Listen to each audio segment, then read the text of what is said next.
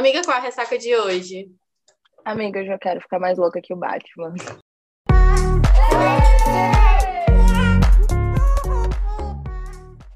Oi, eu sou a Vanelli Estevam. Oi, eu sou a Nay Alves e esse é o seu Ressaca Literária ou podcast. Eu vou parar com esse negócio assim de dizer que o episódio é especial e de dizer que a gente tem uma surpresa aqui, porque eu preciso me acostumar que vocês já estão lendo aí no banner, na descrição do episódio, né? Que a gente não tá sozinha aqui, que hoje a casa recebeu uma visita é, ilustre e totalmente nova, né? Nova sim, a gente já falou sobre ela aqui, a gente já falou em outros episódios citando o livro dela, inclusive, eu nem sei se você sabe, Tamires, mas é que a gente é cada linha de lhe defender com relação à avaliação. Se a gente Verdade. foca no quesito avaliação, a gente vira uma fera nesse podcast, porque é inadmissível que Caio e, e não tenha, não esteja assim, sei lá, no mínimo duas mil avaliação cada um. A Também acho, é... eles bateram agora mil, estamos nos encaminhando, entendeu? Não, mas, gente, vamos cantar esse negócio para subir, que tá muito, tipo, merece demais pra talento desse jeito, meu povo. Vamos acordar. Verdade, também, eu concordo, eu concordo. A gente sempre fala isso aqui. Como assim, Caio, não tem mais de duas mil avaliações, pelo amor de Deus? E é engraçado, né? Porque é um dos meus personagens mais conhecidos, mais amados, e ele foi bater mil avaliações agora, sabe? Assim, é bem louco mesmo. É, eu não é. vou entrar nesse mérito, porque a comunidade literária vai me linchar neste momento, e eu já disse isso aqui, eu não avalio livros. Assim, eu, eu dou as estrelas, né, mas eu não escrevo. Sim. Mas, amiga, então... as estrelas, ela conta lá na avaliação. Como? Né? Ah, Eles, então tá ele, bom. Isso já é avaliar. Você é, dá as é. estrelas, é. já entra um ponto. O seu comentário é que é outra coisa, né? É outro ponto. Mas os ah, meninos então nem tá sequer as estrelas não têm, eu acho isso inadmissível. Não dá. Ai, nossa, sabe? perfeito, sem defeitos. Ah, não aguento. Então é isso. Hoje a gente está aqui com a Tamires Marcela, tipo assim, a rainha, né? A prefeita de Santa Elias. e a gente a vai. A proprietária com... da cidade. O resto é do Ramon. o que sobra, né? Assim, o que sobra dele. E a gente vai conversar um pouco sobre essa cidade que ganhou o nosso coração, literalmente, em todos os sentidos, de todos os lados e de todas as gerações, né?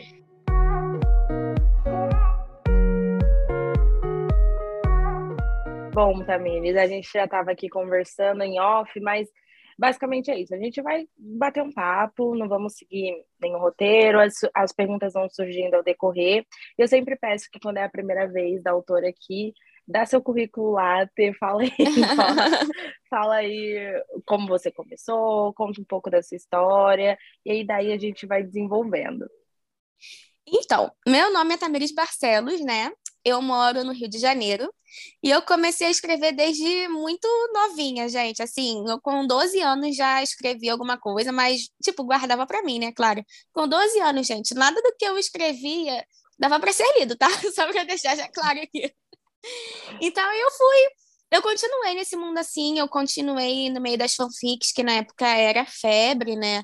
Ainda é hoje em dia, né? Mas na época com Crepúsculo e tal, era febre. E aí, em 2015, na verdade, 2014 para 2015, né? Eu resolvi que eu ia pegar um livro meu, ia publicar no Wattpad, foi o que aconteceu. Eu peguei meu primeiro livro, que foi o Astro Pornô, na época, e botei no Wattpad sem pretensão nenhuma. Achei que não ia dar em nada. Pensei em excluir, pensei em tirar de lá. Só que em pouquíssimo tempo ele bateu um, milhão de leituras. E aí eu vi que, nossa, estava acontecendo alguma coisa ali. E foi nesse meio, nesse meio tempo, né, que o livro teve essa repercussão que eu resolvi que eu ia iniciar nessa carreira sem saber ainda o que ia acontecer.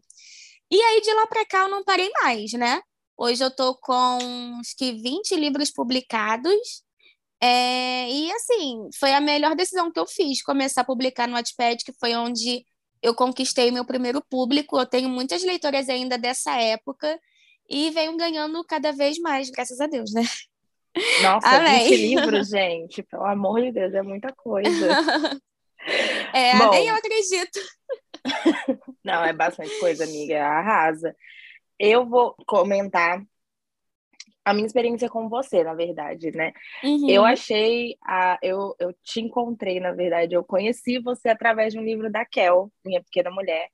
E lá no rodapé, né, quando tem a cena da, da Gabi com a Camarina, tem uma notinha falando que aquele personagem é do seu livro, à sua espera, nananana.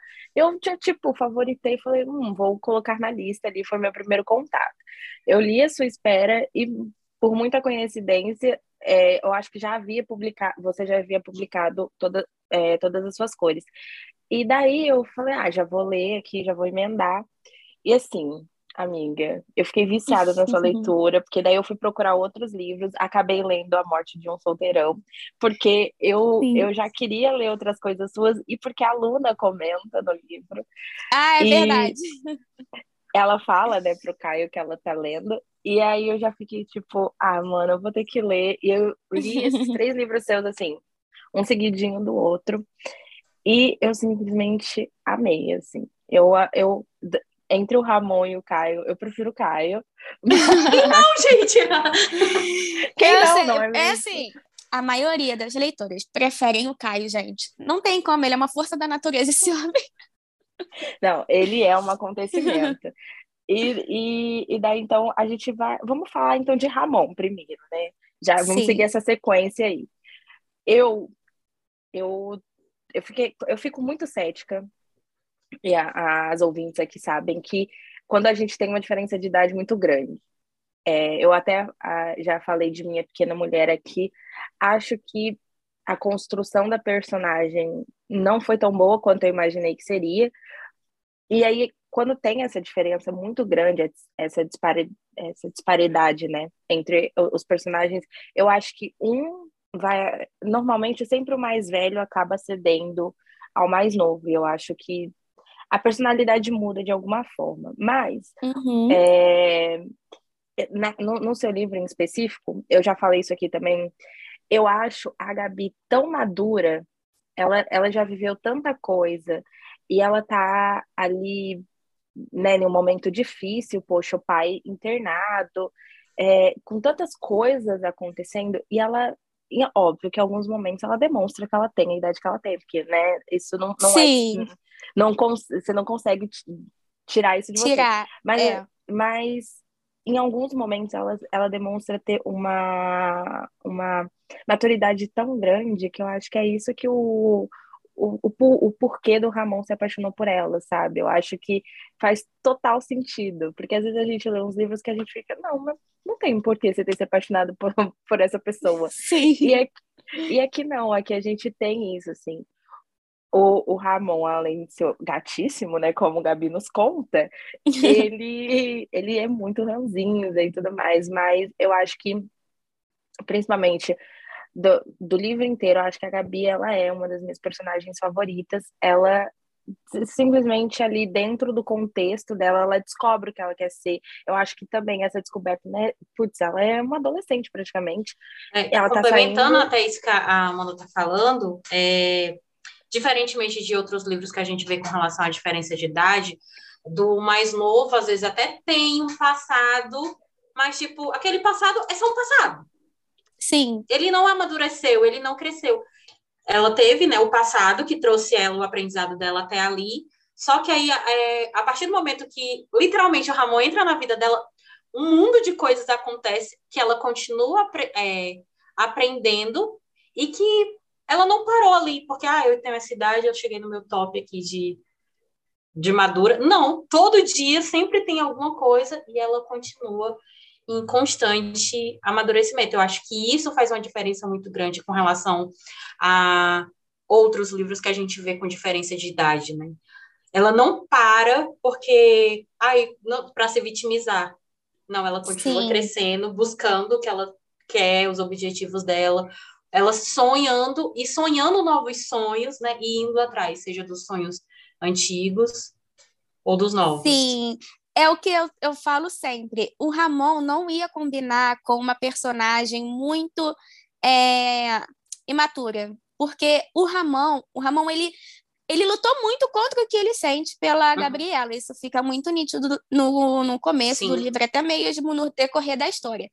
se ela não fosse daquele jeito, se ela fosse uma garota novinha com a cabeça na lua, ele jamais ia olhar para ela. Ele poderia sim sentir uma atração porque ela era bonita e tal.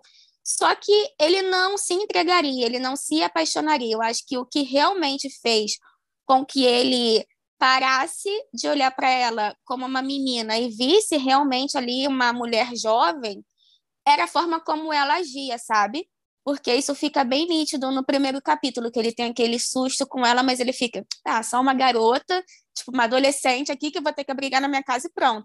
Mas é conforme eles vão se conhecendo que ele vê que ela tem essa maturidade, eu acho que é isso que o encanta mesmo. Se ela fosse despirocada das ideias, fosse só uma menininha, assim, sem maturidade, acho que não, não daria certo.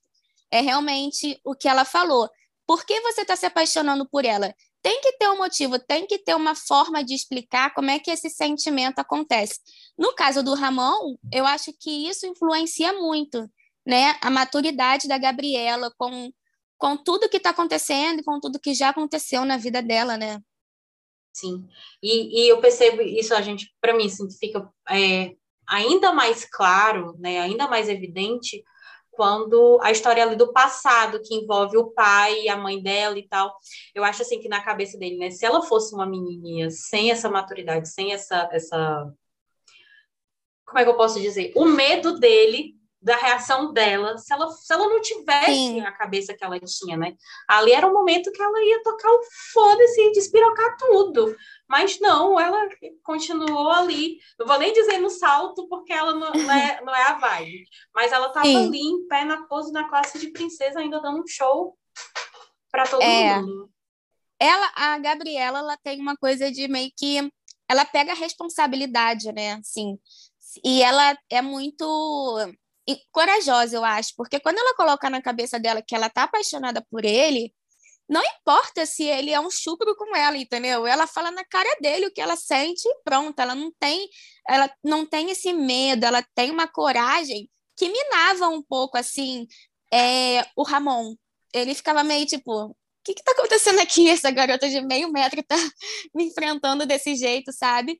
Então acho que ela foi acabando com as barreiras que ele tentava colocar justamente por causa disso mesmo. Ela tinha essa impulsividade, assim, sem, sem ser rebelde, sabe? Sem, tipo, bater o pé e ser uma menininha mimada. Ela né? tinha as características da idade dela, mas sim, ainda assim sim. Com, com maturidade, né? Com é, responsabilidade. É porque a gente está falando aqui de uma menina que praticamente foi criada sozinha, né? Tipo, teve é. que aprender a, a, referência dela. Era, tipo, ela mesma, né? Não, não, não teve todo esse aparato, né? Literalmente, suporte, nem, eu não, nem, é. não vou nem dizer assim que, que de ter pais ou mãe, é, que a mãe não estava viva, mas, tipo, o pai estava vivo e também não, não fez diferença é. nenhuma. Então, como a gente Exatamente. vê, né, hoje em dia, muitas muitas famílias aí que, tipo, o pai tá vivo, não, tá, não faz diferença nenhuma, e daí Foi o que aconteceu formando, com ela, né? Formando aí uma grande mulher, né? Sim, sim. Eu, gosto, eu acho que ela é uma das minhas personagens favoritas, assim. Eu gosto muito dela. Mas é porque não é muito do meu feitio, assim, criar personagens jovens é, tão imaturas. Eu, eu, como autora, não gosto muito disso. Principalmente quando a gente está escrevendo sobre diferença de idade. Porque é, já tem essa diferença de idade, vamos botar. E eu acho que quando a personagem é muito infantilizada, a gente acaba tirando um pouco do brilho da história, porque eu também fico tentando imaginar por que um cara de 40 anos vai querer se envolver com uma garota de 18, 19 que tem mentalidade de 15, sabe? Sim, na minha cabeça isso não combina muito. Sim. Óbvio que uma menina de 19 anos não vai agir é como uma, como uma mulher de 30 anos, isso não existe. Mas ela também não precisa agir como uma criança, sabe? Então, eu, como autora, gosto sempre de deixar a personagem um pouco mais madura, porque eu, como pessoa, não fui uma, não fui essa adolescente muito imatura, assim, nem nada, não era muito de mim, então acho que eu coloco um pouco dessa minha característica Sim. nas personagens. Eu também fui assim. Eu, com 16 anos, já, tipo, sustentava, assim, trabalhava e, e tinha as minhas, as, as contas da casa eram divididas entre eu e minha mãe, já que a gente não tinha nenhum suporte paterno, né? Sim, então, eu com sempre... 16 anos também já estava trabalhando, já tinha meu dinheiro. Então, eu meio que, que não gosto de colocar muito personagem novinha, ah, igual uma criancinha, nem nada, não. Eu gosto mesmo de deixar um pouco mais madura. Até para saber lidar também com um cara que tá vindo por aí, né? Porque com o Ramon, eu acho que uma garotinha imatura não é saber lidar, não. Eu acho que a personalidade da Gabi, em pontos, nessa questão de maturidade, ela é muito parecida com a Luna, né? De, Sim. E eu acho que é por isso que as duas se tornam tão amigas, porque elas têm, são, pessoas, são meninas novas, mas com tanta coisa em comum que principalmente a questão de maturidade faz com que elas tenham uma amizade muito bonita. E a gente vê, né, ao longo dos livros, muito douradora também. Sim, com certeza. Sim. Praticamente com uma certeza. família, né? Literalmente, agora mais que nunca uma família, né? Uma agora, tá é, todo mundo... agora, sim. agora está todo mundo unido. Sim, a, a Luna, ela surgiu assim no meio do livro, porque o, na minha cabeça, né? a, o projeto original, na verdade, seria que a Gabriela teria uma amiga em São Paulo e essa amiga viria para Santo Elias para ficar um tempo com ela. Só que conforme eu fui escrevendo, eu percebi que a Gabriela ela estava muito sozinha. E não ia adiantar vir uma garota de São Paulo para ficar com ela uma semana e depois ir embora, ela ia continuar sozinha, sabe? Então, eu pensei, caramba, ela tem que ter uma amiga aqui. E ela era muito presa na fazenda, ela não tinha ninguém assim na cidade, ela não tinha ninguém na cidade, ela foi embora muito pequena. E aí a aluna surgiu, eu falei, nossa, eu acho que uma garota da faixa etária dela, que more na fazenda, vai ser mais fácil delas criarem um laço. A aluna ela surgiu para isso, para ser uma amiga da Gabriela. Eu nunca na minha cabeça imaginei o que ia acontecer, sabe? Nunca, nunca, nunca, nunca. Igual... Ah, ainda bem que a aluna falou. É, igual Não, a importância e... do Caio também. Nunca passou na minha cabeça que ele ia crescer dessa forma. Ele era só o amigo do Ramon, gente. Ele era só isso, sabe?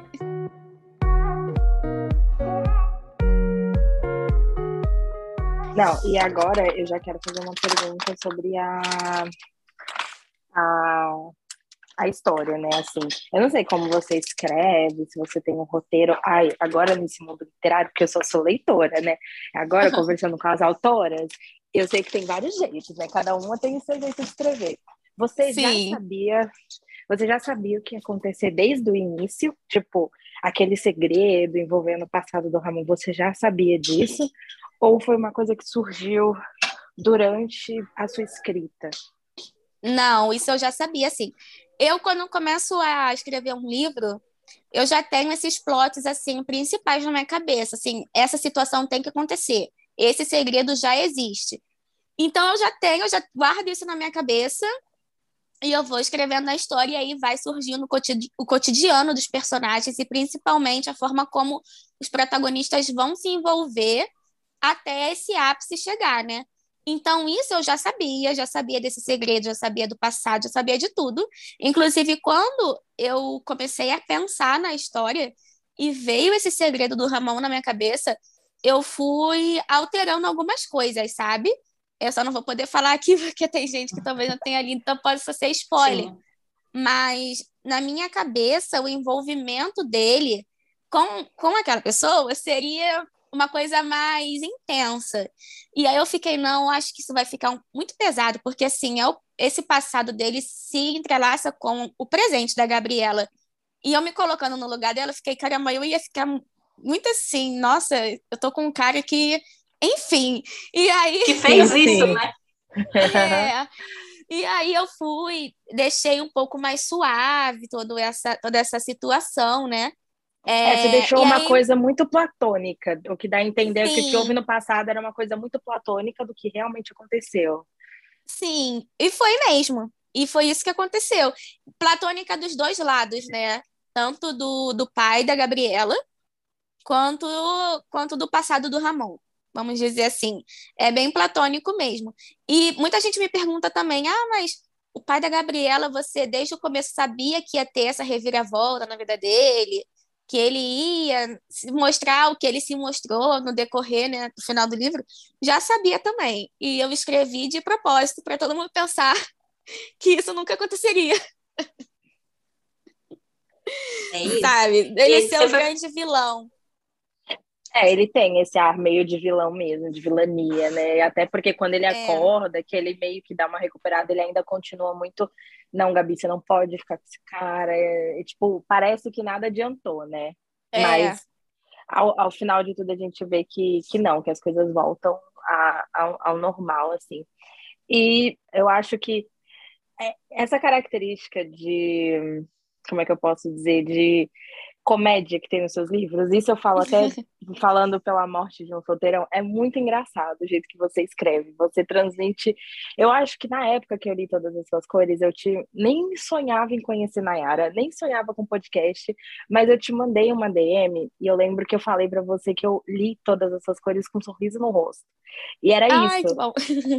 Que, que o Caio. É... Minha experiência com todas as suas cores eu tô pagando até hoje, já eu conto. é, é um livro tão gostoso, assim, e isso é uma coisa que eu vou te perguntar um pouquinho mais pra frente, mas eu acho que a sua preocupação é o que dá a entender, tá? Eu não sei se é uhum. isso, mas a sua preocupação, pelo menos o que me pareceu, é que você teve uma preocupação de que o Caio, diferente desses romances que a gente vê que tem é, é, diferença de idade, Uhum. E a gente vê que também tem muitos livros uh, que trazem, não, não, não necessariamente esses livros sejam darks, tá? Mas uhum. é, tem muitos livros que tratam algumas coisas muito, algumas problemáticas, vamos dizer assim. E eu senti que você, quando foi construir a personalidade do Caio pro livro, é, pode ser uma única percepção minha, mas que ele fosse o menos problemático possível. Eu, eu enxergo muito isso no Caio. O Caio ele tem zero problemática. Zero problemas. Ele é, ele é o, o, cara, assim, ele é o cara perfeito. O único problema porque do Caio é não ser é não real, existir. Ele Exatamente. não existir. É esse. O único problema. É, então, eu acho isso, assim, quando eu li, eu tive essa impressão de é, tentar, principalmente por conta do plot da Luna, né, e tudo mais, o, uhum. o que uhum. acontece ali no passado dela quando ela ainda é uma criança, eu acho que a, a preocupação que você teve de carregar um cara sabendo levar isso foi, foi o que me ganhou, assim.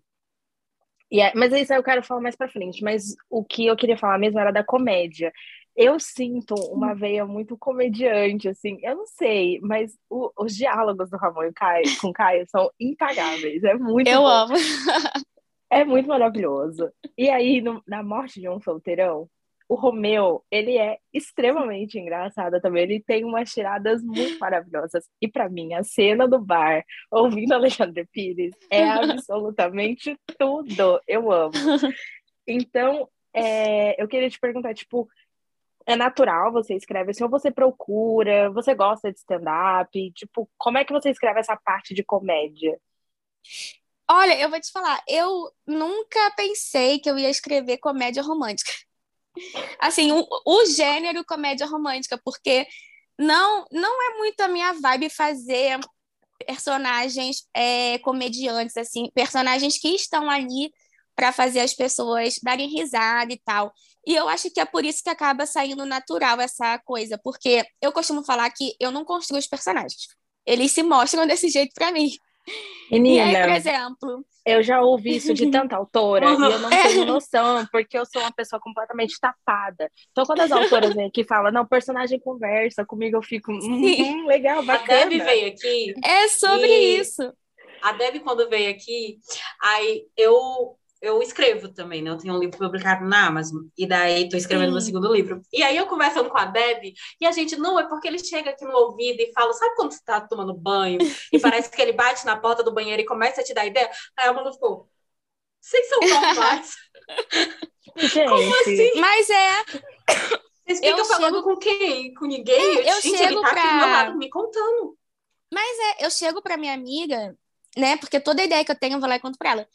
E eu falo como se realmente fosse uma pessoa que existe, sabe? Tipo, eu chego pra ela e falo, Luana, e o personagem vai fazer isso e ele fala isso. ela já tá até acostumada, sabe? Mas é realmente, a gente fala Não, como eu se me fosse uma acostumei, pessoa agora que, que eu entrei no meio. Agora que eu entrei no meio, eu tô super Mas você acaba acostumada. acostumando. Você acaba acostumando. E aí, toda vez que me pergunta assim, nossa, mas como foi que você criou o Caio? Porque ele é perfeito. Fico, gente, eu não criei o Caio. Ele, Ele se nasceu criou assim. e aí ele veio aqui pra mim desse jeito, entendeu? O, Ram, o Romeu é a mesma Vai coisa. lá, Tamires, conta a minha história. Me conta, me É, conta é, como eu si- sou é tipo povo. isso. É exatamente isso, sabe? E é engraçado porque, por exemplo, às vezes eu pego pra brincar no Instagram e faço stories é, com eles respondendo perguntas e é realmente eles respondendo as perguntas, Eu não já sou vi, eu, gente. e é muito maravilhoso. É muito maravilhoso. Eles entram aqui e, assim, é automático, sabe? E é engraçado porque, por exemplo, eu fui escrever o conto de Natal e o Ramon, ele vai narrar, né? E tem, eu não escrevo o Ramon narrando o livro desde o livro dele, ou seja, desde 2020. E eu fui narrar o Ramon e ele estava aqui naturalmente. Foi daquele jeito ranzinza dele mesmo, daquele jeito dele de falar, sabe? Então é isso. E sobre esse lado da comédia, eu nunca me imaginei escrevendo comédia romântica, né? Como eu falo. Eu gosto muito de drama, então alguns livros meus são mais pu- puxados para o drama. Mas quando eu pensei em A Morte de um Solteirão, e veio essa ideia do Romeu escrever o próprio livro, né? É porque eu, isso eu Ai, imaginei gênia, no prólogo muito mesmo. maravilhoso. Nossa, gente, aquele prólogo é sensacional. Eu amo aquele prólogo, cara. Eu não, não foi nada planejado. Eu pensei na história e eu tive que parar para escrever o prólogo. E aí, quando eu parei para escrever o prólogo, eu falei, cara, é isso, não sou eu que vou escrever esse livro, ele realmente vai escrever esse livro, porque eu já sabia que ia ser um livro totalmente narrado pelo personagem masculino, que é uma coisa que a gente quase não vê, né? A gente vê Sim, intercalado, eu achei- mas predominante ele não. É, É muito interessante, inclusive. Sim, e aí eu fui e falei, vamos ver o que vai dar. Vamos ver no que vai dar. E eu fui escrevendo e eu me divertia tanto com ele, porque ele era um, ele fazia um dramalhão por nada, sabe? E era isso que fazia ele, Ele se é tornar muito tão engraçado. gente. Muito, Muito dramático. dramático. Muito. Até ele sofrendo. Ele sofrendo. Sim, Mano, quando ela, quando ela fala que vai voltar com ele, não, assim ele fica. Eu tô, tô dando tá preta, eu vou desmaiar. Liga pra minha mãe. Passando mal. Ele passa mal real. É coisa, é muito louco. Sim, e, aí, e é esse dramalhão dele que faz ele se tornar engraçado. É por isso que eu falo que é uma coisa do personagem. Não tem como, por exemplo, o Ramon agir dessa forma, mas o Romeu ele age dessa forma, que é a personalidade dele, sabe? Não tem pra onde a gente fugir. Então é o personagem que leva a gente por esse caminho aí doido do livro, sabe? E é conforme a gente, eu vou escrevendo, no caso, que eu vou conhecendo um pouco mais dele. Que eu sei, por exemplo, tenho algumas situações que, eu não sei se é com todos os escritores isso, mas algumas situações que a gente está escrevendo, e às vezes a gente tem que apagar, eu tenho que apagar, né? Porque eu fico, não, isso daqui não combina muito com esse personagem, ele não faria isso. E aí eu vou lá, apago e tiro um tempo para reler o que está acontecendo, escrever de novo, para realmente ficar o mais verossímil possível com o que você, leitor, está lendo. Porque não Uhum. adianta eu pegar um personagem sério e botar ele para fazer uma coisa muito cômica, porque não, não vai bater, sabe? Sim. Não, eu acho muito, muito surreal, assim, porque eu sou uma pessoa que eu tenho zero criatividade. Cabeça criativa que é a Nayara. Então, eu eu fico vendo aí, a- que nem a Nayara, ela tem data de nascimento, nome completo, signo, a personalidade, tudo escrito. E Mas assim, eu fico, Uma pessoa não gente, tem. Então, tipo, o personagem tem que ter. Eu sei, a gente sabe, tipo, que tipo de música, por exemplo, o, Ram, o Ramon, não, o Romeu, ele foi roer o quê? Ele tem até as preferências dele, que tipo de música que ele vai usar pra roer. Né? Você já pensa, você Sim. consegue imaginar ele roendo, sei lá, ouvindo rock? Não, não ia, Não dá. sabe? não condiz dá, com ele. Não condiz, total. Ou você É. pegar é, é, Luna, sei lá, lendo Dostoiévski. Não ia, ela É. gosta do. A gente sabe Ela que ela gosta, gosta do do-. Ela Que gosta nem do que a nós, gente ela gosta. gosta da baixaria, né? É isso.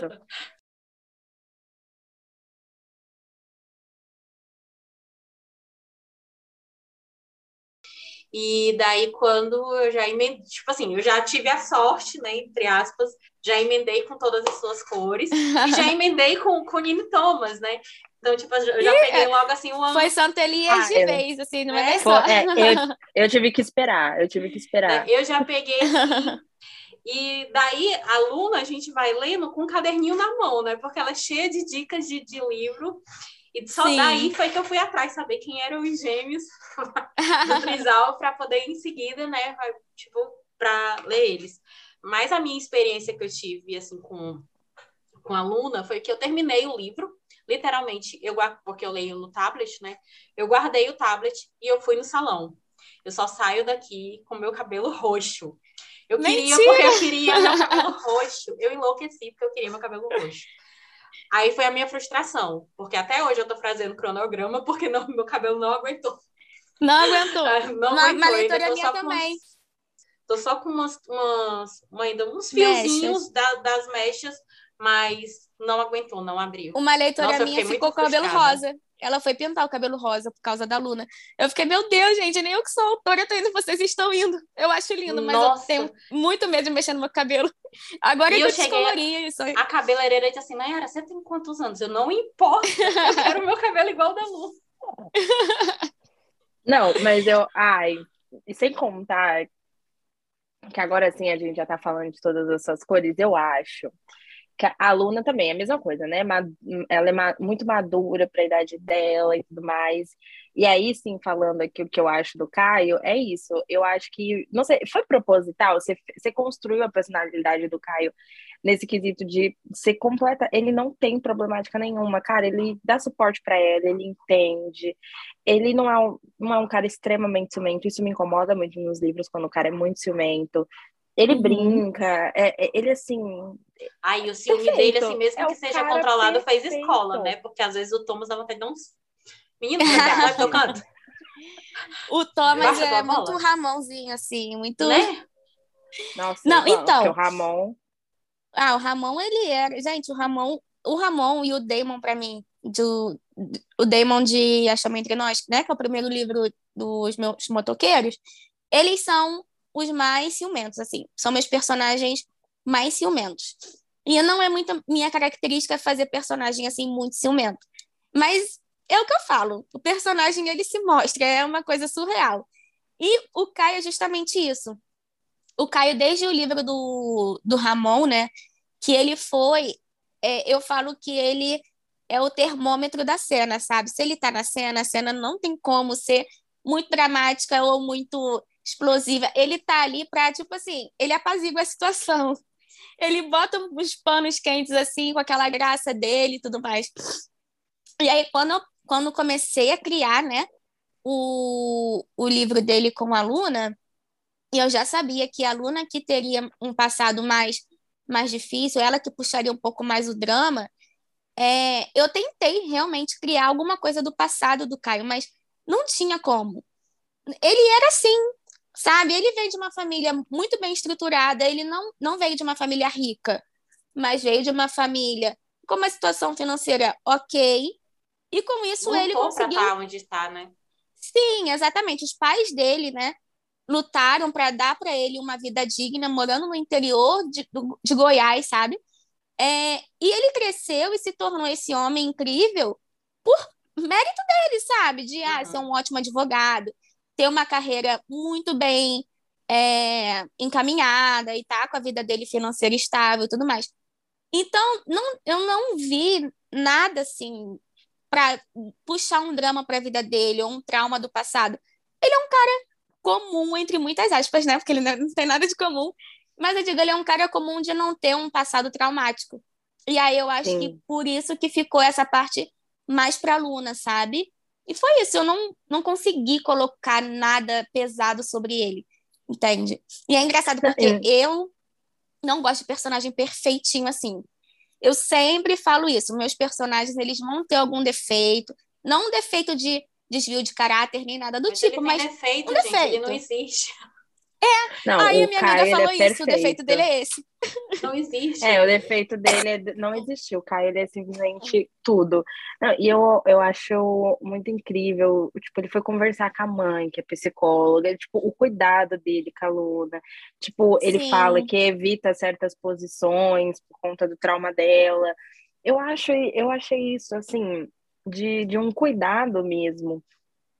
Eu até falei para Nayara isso, a gente comentando em off, eu falei, cara, eu não sei se isso foi proposital, mas porque às vezes a gente sente isso. Por exemplo, eu tô eu terminei agora o aquele off campus da El Kennedy, não sei se já ouviu falar.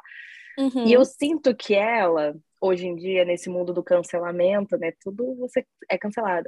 Eu sinto que ela teve uma preocupação muito grande de que os meninos fossem o mais dentro ali do, do universo os menos problemáticos possíveis. Então, Sim. o que não deu muito certo, porque o Garrett, ele é stalker, eu mandaria ele para prisão de que persegue a menina.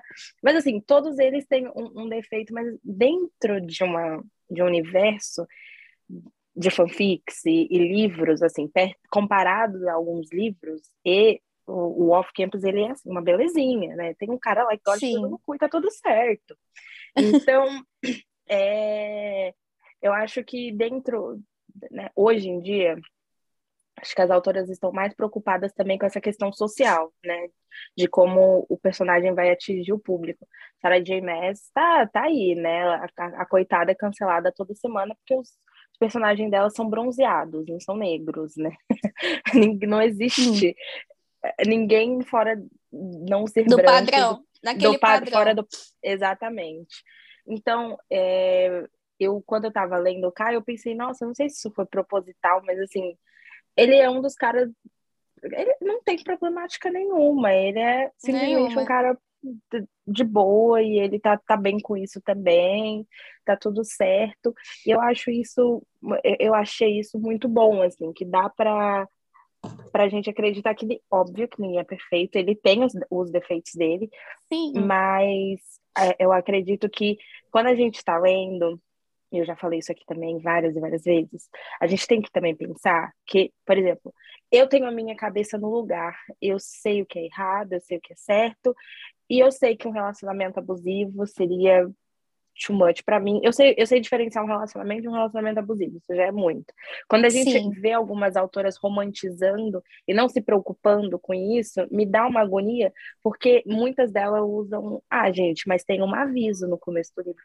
Fofura. É, ou então, assim, nem é todo mundo Exatamente, é, mas nem todo é. mundo tem essa. Seria incrível se todo mundo tivesse esse discernimento, né? Que aí é só ficção, mas na, na, na vida real. Eu, não eu é acredito muito nisso.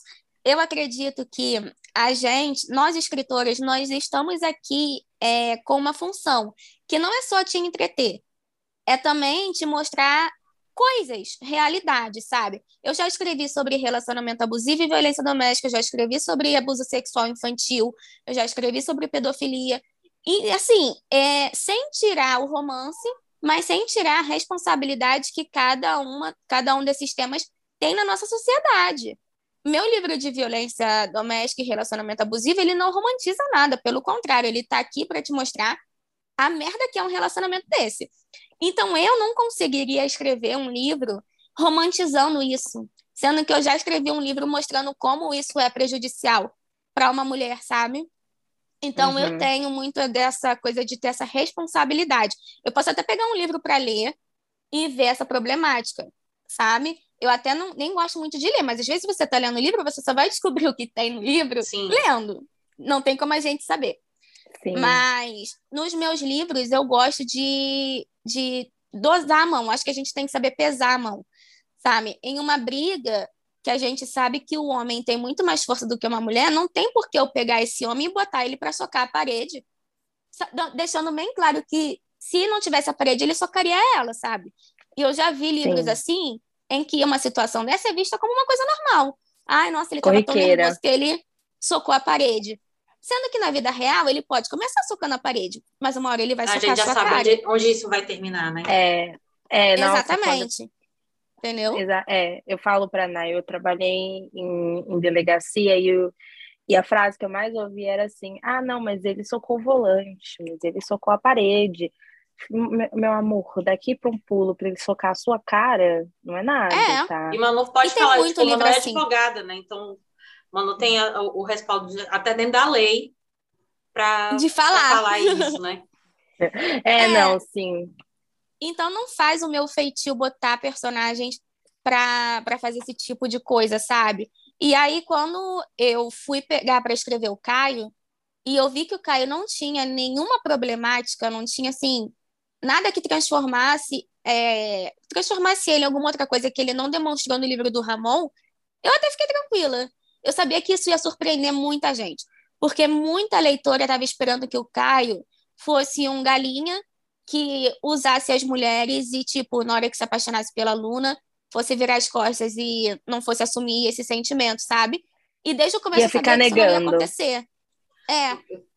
Desde o começo eu sabia. O, o Caio, eu vejo ele assim. Ele é um, é um personagem que ele, ele tem uma personalidade de um suporte e não é só como profissional, como advogado, né? Ele é um suporte, a gente vê que ele é ali o, o, suporte do Ramon, quando o Ramon tá muito nervoso, muito coisado, ele vai ali e pega. Ele foi o suporte Sim. ali da, da Gabi, quando o, o Ramon tava totalmente despirocado. Foi ele que chegou, calma, aquele jeitinho dele, né? Calma, Gabizinha, a gente vai resolver, a gente vai fazer. É, mas de todo esse suporte, né, que ele vem ali dar, e principalmente tipo, agora, com as filhas, né? Ele foi um reizinho. Ó, me dá um tempo só é. me acostumar, mas vai dar tudo certo. Vai dar tudo certo. me dá só me dá cinco minutinhos para me resolver aqui com a minha cabeça, mas tipo, vai dar bom. É. E daí eu acho que de todo esse suporte dele, o que eu mais gostei foi realmente com relação ao passado da aluna, que primeiro, né, a gente tipo, não só na questão do livro da Tamires, mas tipo na vida real de uma maneira geral. Relacionamento não é remédio. Relacionamento não é terapia. Traumas a gente trata com terapia. E a gente precisa, né? Quem tem traumas precisa de, de atenção, precisa de um acompanhamento psiquiátrico, precisa de um, um, um tratamento com, com o terapeuta, né? Com o psicólogo. Qual a primeira atitude que o, o Caio tem? Fazer a, a ligação entre ela e uma psicóloga, dar um suporte. Qual é o segundo, o segundo posicionamento aqui que ele tem? Dá para ela uma visão de futuro, dá para ela uma, algo que ela tenha aonde se apegar e crescer, né? E, e, como ele faz ali a questão do ateliê e tudo, dá uma profissão, um porquê para ela viver. Ele como Sim. um cara maduro, ele como um cara já estruturado, ele que já tem ali uma condição financeira, né, estável, ele que não é apegado, que a gente, a gente, ele, óbvio, ele gosta dos, a casa dele tem do bom e do melhor, ele gosta dos melhores carros, dos melhores roupas, tal, tal, tal, mas ele não tem esse apego financeiro, o que é dele é de todo mundo e ele tá aqui, né, para ajudar os amigos e tal, tal, tal. Ele poderia muito bem, ele tem condição para isso, botar ela dentro de uma casa e tipo, olha, você vai ser minha mulher. E pronto. E, pronto. É, mas não, fazer ele quis dele dar pra ela o suporte dela, né?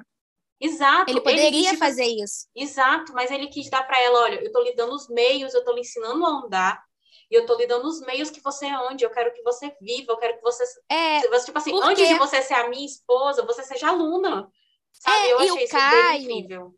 É, é porque o Caio, ele não é apenas o namorado, apenas homem, ele é um companheiro mesmo. Eu falo isso, porque tudo que ele faz por ela é, é para realmente fazer com que ela saia daquela bolha, porque a aluna era muito muito fechada naquilo ali dela, Sim. ela naquele mundinho dela, no quarto dela, ela não conseguia se soltar com amigos, porque ela nem tinha amigos de verdade, né? A primeira amizade Sim. de verdade assim que ela encontra é na Gabriela.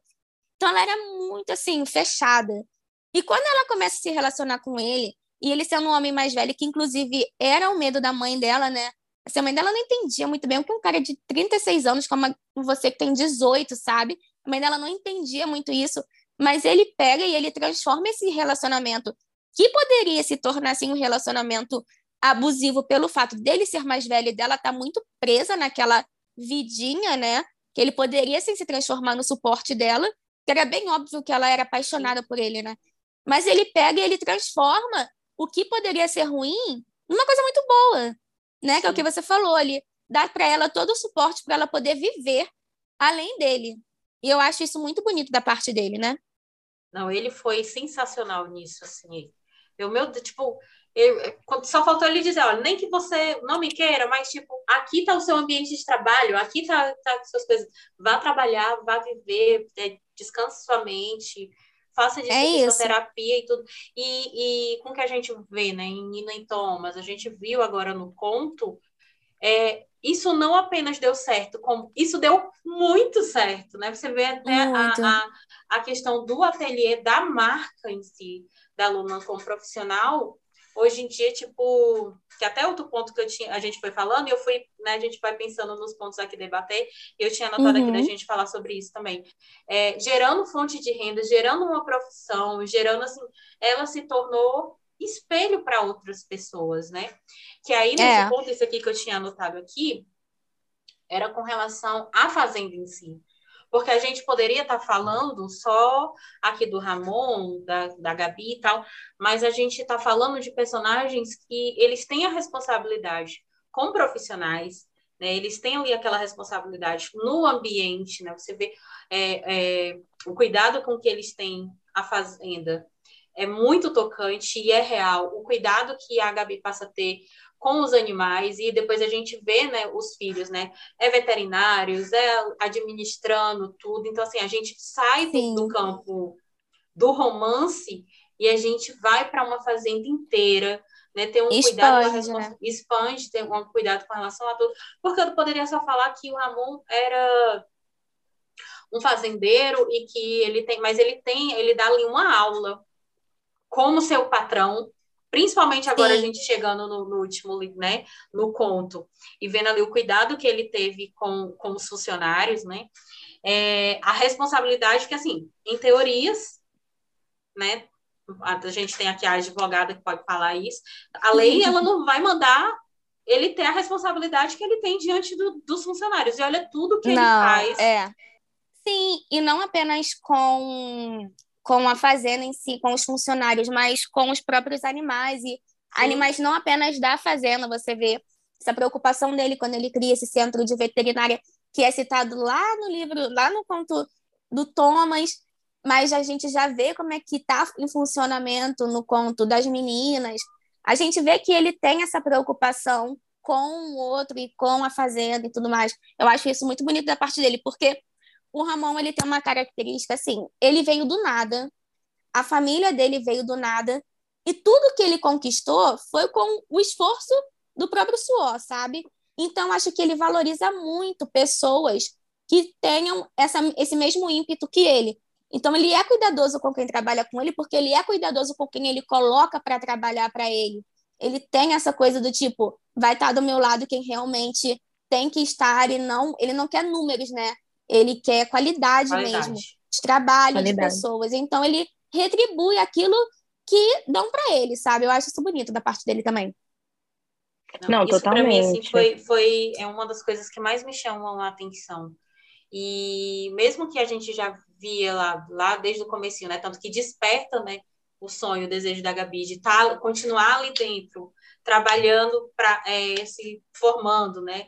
Se profissionalizando, mas para exercer ali dentro. Os meninos, mesmo que vão estudar fora, mesmo que viajem, façam suas coisas e tal, mas para exercer ali dentro, continuar, né? Porque tem a noção de que eu vindo aqui, tudo que eu tenho é por conta disso, né? Então, é Sim. é valorizar o meu espaço, que isso não me impede de conhecer outras coisas, de expandir para outros lugares, eles né? têm esse amor pela terra mesmo.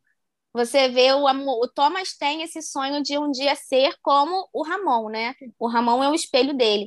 E a, a Júlia, ela tem esse amor pelos animais que surgiu por causa da fazenda. Então ela ama esse lugar e ela ama os animais. Então assim, o caminho dela foi para veterinária. Ela poderia seguir o caminho da Gabi, mas não foi isso. Mas não deixa de ser o amor pelo lugar de onde ela veio, né?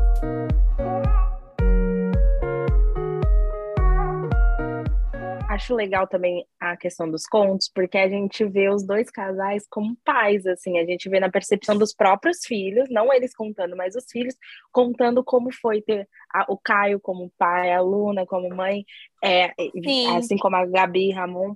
E eu acho isso tão legal, eu achei tão bacana. É, como é que foi a ideia, eu acho que do, do Thomas e da Nina do, já, já tava ali, né? Mas como é que foi para você é, escrever esse último conto que saiu na visão das meninas? Tipo, é um pouco diferente, né? Porque normalmente Sim. a gente está acostumada com o point of view do, do, da garota e, e, e do menino. Mas como é que foi para você trabalhar essa questão das duas amigas? Eu adorei, eu achei muito legal. Mas qual, como é que surgiu essa ideia? Então, as, as minhas leitoras, né, me pediam muito. Desde que terminou Thomas e Nina, elas ficavam, não, as meninas têm que ter uma história para elas, porque é um absurdo, é, você deixou isso em aberto, não sei o quê.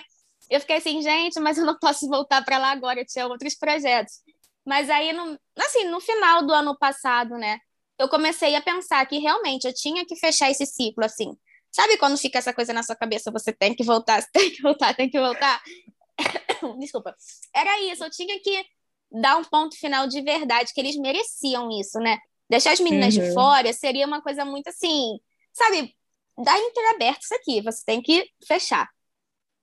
E aí, é, eu, quando eu terminei Thomas e Nina, eu já tinha uma ideia de como poderia ser o conto delas. E eu já tinha uma ideia de que seria o, o conto das duas em um único, a história das duas em um único conto, porque não tinha como eu fazer dois contos diferentes. Dois. Uhum. É. E, e eu já sabia exatamente, por exemplo, que a Clara era lésbica. Eu já sabia disso. Eu já sabia. E eu já sabia que a Júlia não era. E eu fiquei, caramba, a minha, minha primeira personagem é lésbica, meu primeiro casal homoafetivo, sabe? E eu fiquei, como é que as meninas vão receber isso? Como é que os leitores vão receber isso, né? Porque sempre, eles sempre, muitas leitores ficaram assim, ah, não, a Clara tem que se envolver com o garoto para deixar o Caio maluco, porque ele aceitou muito rápido a Nina com o Thomas, que não sei o quê. Só que eu falei, cara, não adianta. A, o personagem, ele se mostra pra gente. E aí, falei, quer saber? Eu vou escrever. Eu vou escrever e a gente vê no que vai dar. É, e foi muito bom voltar para lá e, e ver realmente como é que estava todo mundo pela ótica das duas, né? Porque ao mesmo tempo que eu tinha que focar no romance das duas, eu também tinha que reviver aqueles outros personagens, né? O Thomas e a Nina, saber como eles estavam agora casados, é, o Ramon, a Gabi, o Caio, a Luna. Eles, como pais, depois de tantos anos, né? Que eles já estão assim, né? Principalmente os meninos, o Ramon e o Caio, eles já estão bem mais velhos, né? Eles já eram mais velhos. É, e foi incrível, amei, e amei muito mais ver a surpresa das leitoras com a reação do Caio, né? Quando a, a Clara a conta Clara. que é lésbica. Teve muita leitora minha que falou: Nossa, eu achei que ele ia dar graças a Deus na hora, assim. Ai, graças a Deus você é lésbica, não preciso me preocupar com você querendo namorar um garoto. Só que não, é, para eles foi uma surpresa, porque é, esse preconceito de que uma, uma mulher lésbica tem que ser masculinizado, coisa assim, estava na cabeça dele, mesmo sem ele ter nenhum tipo de preconceito, ele achando que não tinha, sabe? Então eu achei legal abordar isso e abordar que, apesar do fato dele ter ficado surpreso, em nenhum momento ele iria renegar a filha, sabe? Isso fez Nem com que as meninas ficassem... com a personalidade dele, né? Não condiz, exatamente. Então, assim, isso fez com que desse um quentinho, assim, no coração, sabe? Tipo, ai, os meus personagens continuam exatamente da forma como eu deixei. E eu amei escrever, foi muito bom, foi realmente o ponto final. Ah, escreve o, o livro do, do filho do, do, Thomas e da Nina. Não tem como, gente. Não, isso que eu ia, eu até falei antes de você entrar nessa mesma call, a gente estava conversando sobre esse livro, e eu falei para Naya, eu falei, nossa, Mai, parece que foi um encerramento. Eu acho que me deu um tom de encerramento. Acho que a Tamires não volta mais lá. E isso que eu até ia te perguntar, né? Então, de fato, não há mais possibilidade de nós revisitarmos Santo Elias. É, Santo Elias sim, porque eu tenho tenho vontade de escrever uma história que se passe na cidade de Santo Elias. Então, assim, o que vai, pode acontecer? O casal pode viver na cidade e ter hum. algum encontro com outros personagens, tipo Ramon, Caio, Gabi, coisas assim. Só que da Fazenda Baldez, os personagens dali, não. Ali a ah, gente sim. já viu tudo que a gente tinha para ver, porque eu falei para algumas leitoras minhas. Imagina se eu pego para escrever um livro do neto do, do Ramon e do Caio. Gente, o Ramon e o Caio eles já estão com 60 anos. Sabe? não tem condições. Falei, nem a Cícera pra estar tá viva ainda. A Cícera tem, sei lá, 90 anos, eu tô mantendo a mulher viva porque eu não gosto de matar personagem. Então, assim, não tem como dar continuidade, sabe, a várias gerações, porque eu não quero matar ninguém. Aí eu não consigo então, é melhor deixar assim mesmo, então é melhor deixar né? assim, sabe? Mas não, voltar para a cidade, talvez sim. Quem sabe no futuro não surge uma ideia de um livro que se passe lá, ou que a cidade seja citada, ou que os personagens vão fazer algum passeio por lá. Isso sim, porque eu gosto de fazer esse tipo de coisa, crossover, né? Fazer um personagem uhum. contra o outro. Então, talvez sim, mas deles em si, acabou.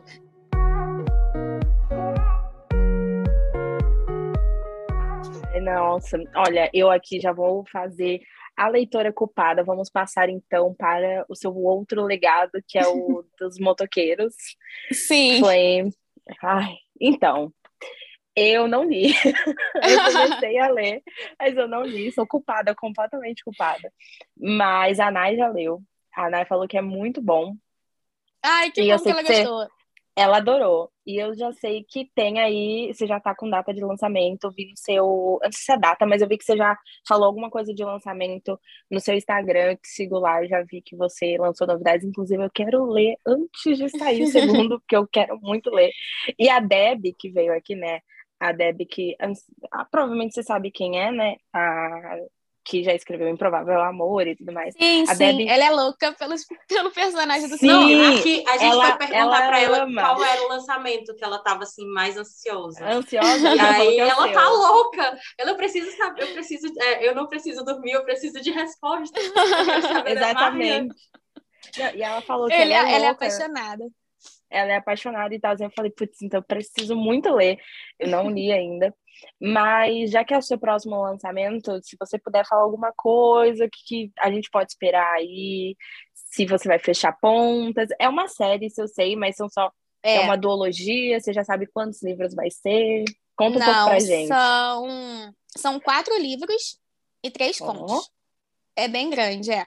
Porque vai ser um livro para cada diretor do, do motoclube, né? Tem presidente, vice-presidente, aí são alguns cargos. Então, vai ser um livro para cada um e alguns contos. É, e assim, nesse livro, eu fecho algumas pontas, poucas coisas que ficaram em, em aberto no primeiro livro, né? Só que, como é uma série, não tem como fechar tudo agora. Então, ah, você vai deixar que... espaço para as teorias, né?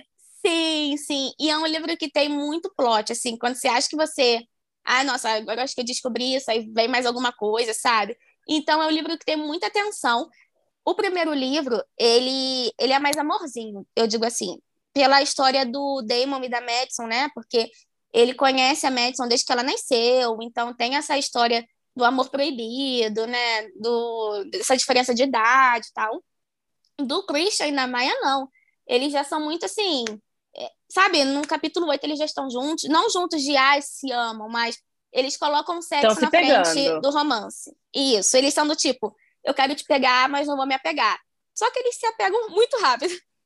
E aí eles Sempre ficam é nessa, assim. nessa briga, assim, de sentimentos, sabe? Os dois têm bagagem para não querer se envolver é, de uma forma romântica. Só que não adianta de nada. Então, eu tô amando escrever. O Christian é um personagem que tá me surpreendendo muito. Eu falo que ele é um dos personagens que tem mais camadas, assim. Um, dois, né? Porque tem uns outros que tem mais. Mas digo, mais camadas. Ele. No, no livro do Damon, ele é muito pragmático, ele é muito prático, ele é muito tipo, eu não quero me apaixonar nunca, nunca vou ficar com ninguém, e que isso, ele não entende como o Damon pode estar apaixonado e querendo se casar, na cabeça dele isso não entra. Mas quando a gente vai ler os pensamentos dele, a forma como ele age, a gente vê que ele é muito mais do que isso. Eu acho que é que isso vai pegar muita gente de surpresa. Que as meninas podem achar assim, nossa, ele deve ser aquele personagem mais frio, distante. Gente, ele é muito cadelinha. ele, é, ele é perfeito. Esse é o meu tipo. Ele é. Ele é daquele tipo assim, eu não ligo, eu não. Ah, eu quero só sexo com você. Mas se você machucar uma unha, ele tá ali, sabe? E, Ai, ele, e a Maia. Romeu. Sim. E a Maia, ela é muito. Eu sei me defender, eu sou forte e tal. E ele vê isso nela. Ele sabe que se ela tiver que meter a porrada em alguém, ela vai meter a porrada nesse alguém. E ele deixa ela meter essa porrada nesse alguém. Só que ele vai lá defender ela também, porque assim, é a mulher dele, sabe? Ele Ai, é nesse nível. Já. Ele é nesse nível. Então, assim, eu acho que as meninas vão. Vocês, quando vocês forem ler, vocês vão se surpreender muito com ele. Eu espero. Não, eu já vou. Eu já vou colocar aí o primeiro, porque realmente não li. A Chama Entre Nós, eu não li. Eu baixei, eu comecei, eu acho que eu li os dois primeiros capítulos, e daí eu. Não, provavelmente eu não tava no. No, no clima. No na momento, vibe ali. No... Sim, é. é no... Eu acredito muito que a leitura tem isso mesmo. A gente tem que estar tá na vibe para ler, sabe? Igual, tô lendo uns romances agora meio dramático assim. Tô nessa vibe, mas daqui a pouco passa. Então é isso mesmo. Não, eu também tenho essas fases. Eu, ai, tem vezes que eu falo, Nayara, me indica coisa de máfia, eu quero ler máfia. Daí eu canso de máfia, eu falo, agora eu quero um drama. É, bem isso é. mesmo. É, é, bem na época, e tá tudo bem. E a gente até já conversou aqui sobre isso aqui no podcast. Às vezes a gente se força tanto a ler determinadas coisas, mas, sabe, não é isso, não é o intuito assim, da, da leitura, Sim. da literatura. E você, né? acaba não aproveit... você acaba não aproveitando Sim. a história, né? Não, e, eu acho e... que às vezes é um erro também você se forçar a ler ali no que não é o momento. Eu aprendi isso. Se o livro não tá indo, eu não me forço. Eu simplesmente Sim, eu também deixo... sou assim. E depois eu é, volto, e, eu também sou. Exato. E, e a gente também bate muito, assim, sobre isso, a gente bate muito na tecla de que às vezes o livro não deu certo para mim, isso não quer dizer que o livro não vai dar certo para você. Vai ver, não era é. o meu momento, não era a, a, a minha vibe ali. É tanto que quando isso também não quer novo... dizer que o livro é ruim, né? Só Exatamente. quer dizer que você não está nesse momento de ler, sim. Exatamente. Então, às vezes a gente grava aqui episódio e a gente muito pé atrás de postar. Porque, às vezes, a minha concepção, eu vejo coisa que a Manu não vê. A Manu vê coisa, Sim. sente coisa que eu não vejo. E é uma responsabilidade muito grande do hoje, né, dos criadores de conteúdo isso, porque a gente acaba de uma certa forma influenciando. Então a gente aqui é. a gente bate muito nessa tecla. Gente, o livro não ter funcionado para nós, a gente ter dado, já teve livro aqui, deu dar quatro estrelas, a Manuela dá dois, deu dar deu favoritar a Manuela dá dois, ou da Manuela tipo assim, arrasta um caminhão de coração e eu disse assim, filha, você tá doida. Amiga, Sim, eu real. Amiga... O sangue real é um exemplo. Manuela chora por sangue real, eu, eu, tô eu amo esse livro. Eu preciso, ah, eu, preciso de rubi de sangue. Eu, eu tô vendo a hora, a Manuela sou... dá um ataque é, por conta de rubi de sangue, na, na expectativa. Eu, eu assim, preciso. Assim, não, Senhora. Eu amo, eu amo. É, não, é isso. Eu amo, amo, amo. Fiz a Nayara ler, eu faço todo mundo ler Santiago. Eu amo, eu acho incrível. Eu amo. Nayara... Eu chamo ele de dia bom. Eu chego pra Jaicil e falo assim, ai, meu dia bom. Ele é muito maravilhoso, não aguento com ele. E aí eu falei, e aí a Nayara foi lendo, e a Nayara foi tipo, Ai, amiga, ok. Não tô achando okay. isso, não. não. E eu fiquei, amiga, pelo amor de Deus. Não, o, o episódio de Santiago aqui, se vocês não ouviram, tá lá na primeira temporada, acho que é o segundo ou terceiro episódio, que a gente fala só sobre Santiago. E assim, no episódio eu tô tipo, meu Deus, ele escreveu não sei o quê. E a Nayara tá tipo, linear aqui, não, é legal. um livro ok. E eu tô Não, e a gente fica assim, como é que você não gosta? Como é que você não gostou? Eu amei esse livro. A gente eu fica amei. até um pouquinho indignada. Manda ela fica dizendo, você não tá, você tá. Você leu tudo errado. Você deve ter lido não, desgosto. Não, você a, não queria ler, você leu forçado.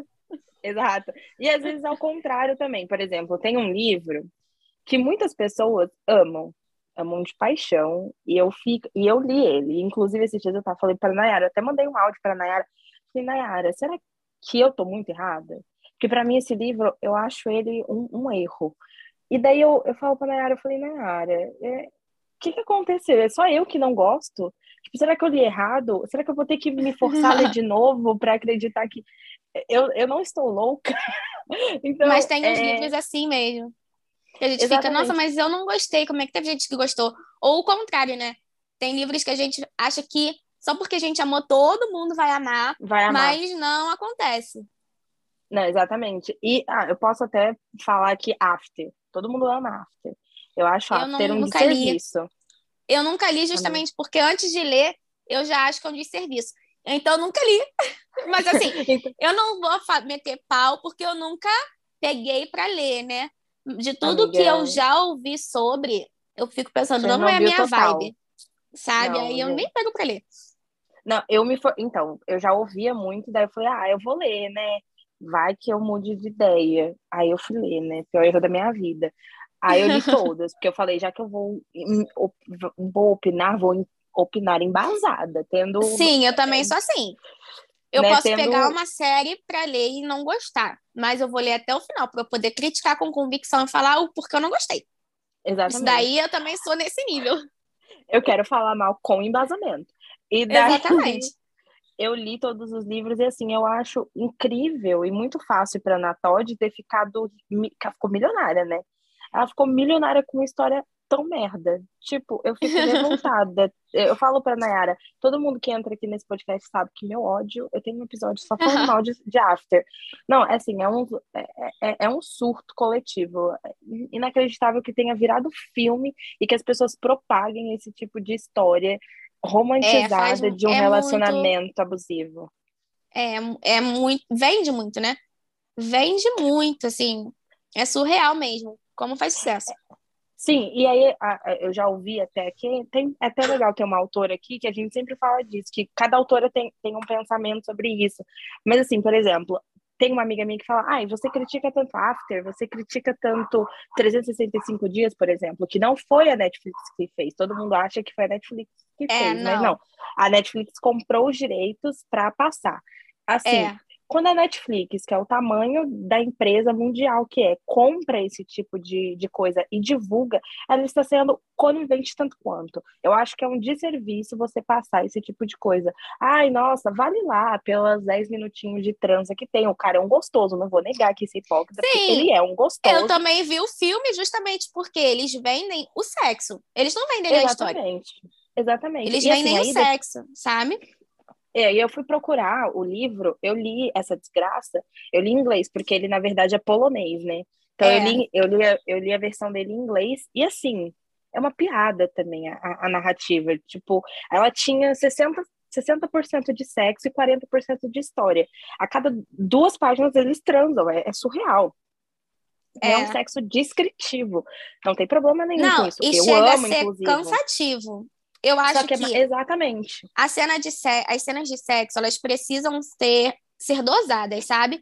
Eu peguei uns li um livro, uma, uma série para ler no começo agora de janeiro, final de dezembro, começo de janeiro, e era tanta cena de sexo, tanta cena de sexo, e cena de sexo, assim, o capítulo tinha duração de 40 minutos, sabe? E era 40 minutos só de sexo, um capítulo.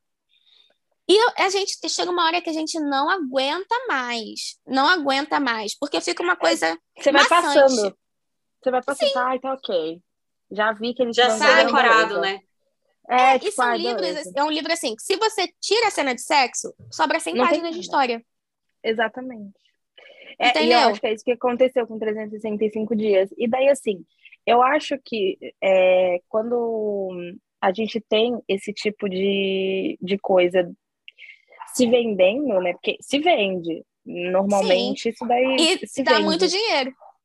Exatamente. É ridi... E aí, isso que eu tava falando, a minha amiga fala, "Ai, você critica tanto isso e tal, mas você não, não critica 50 tons de cinza.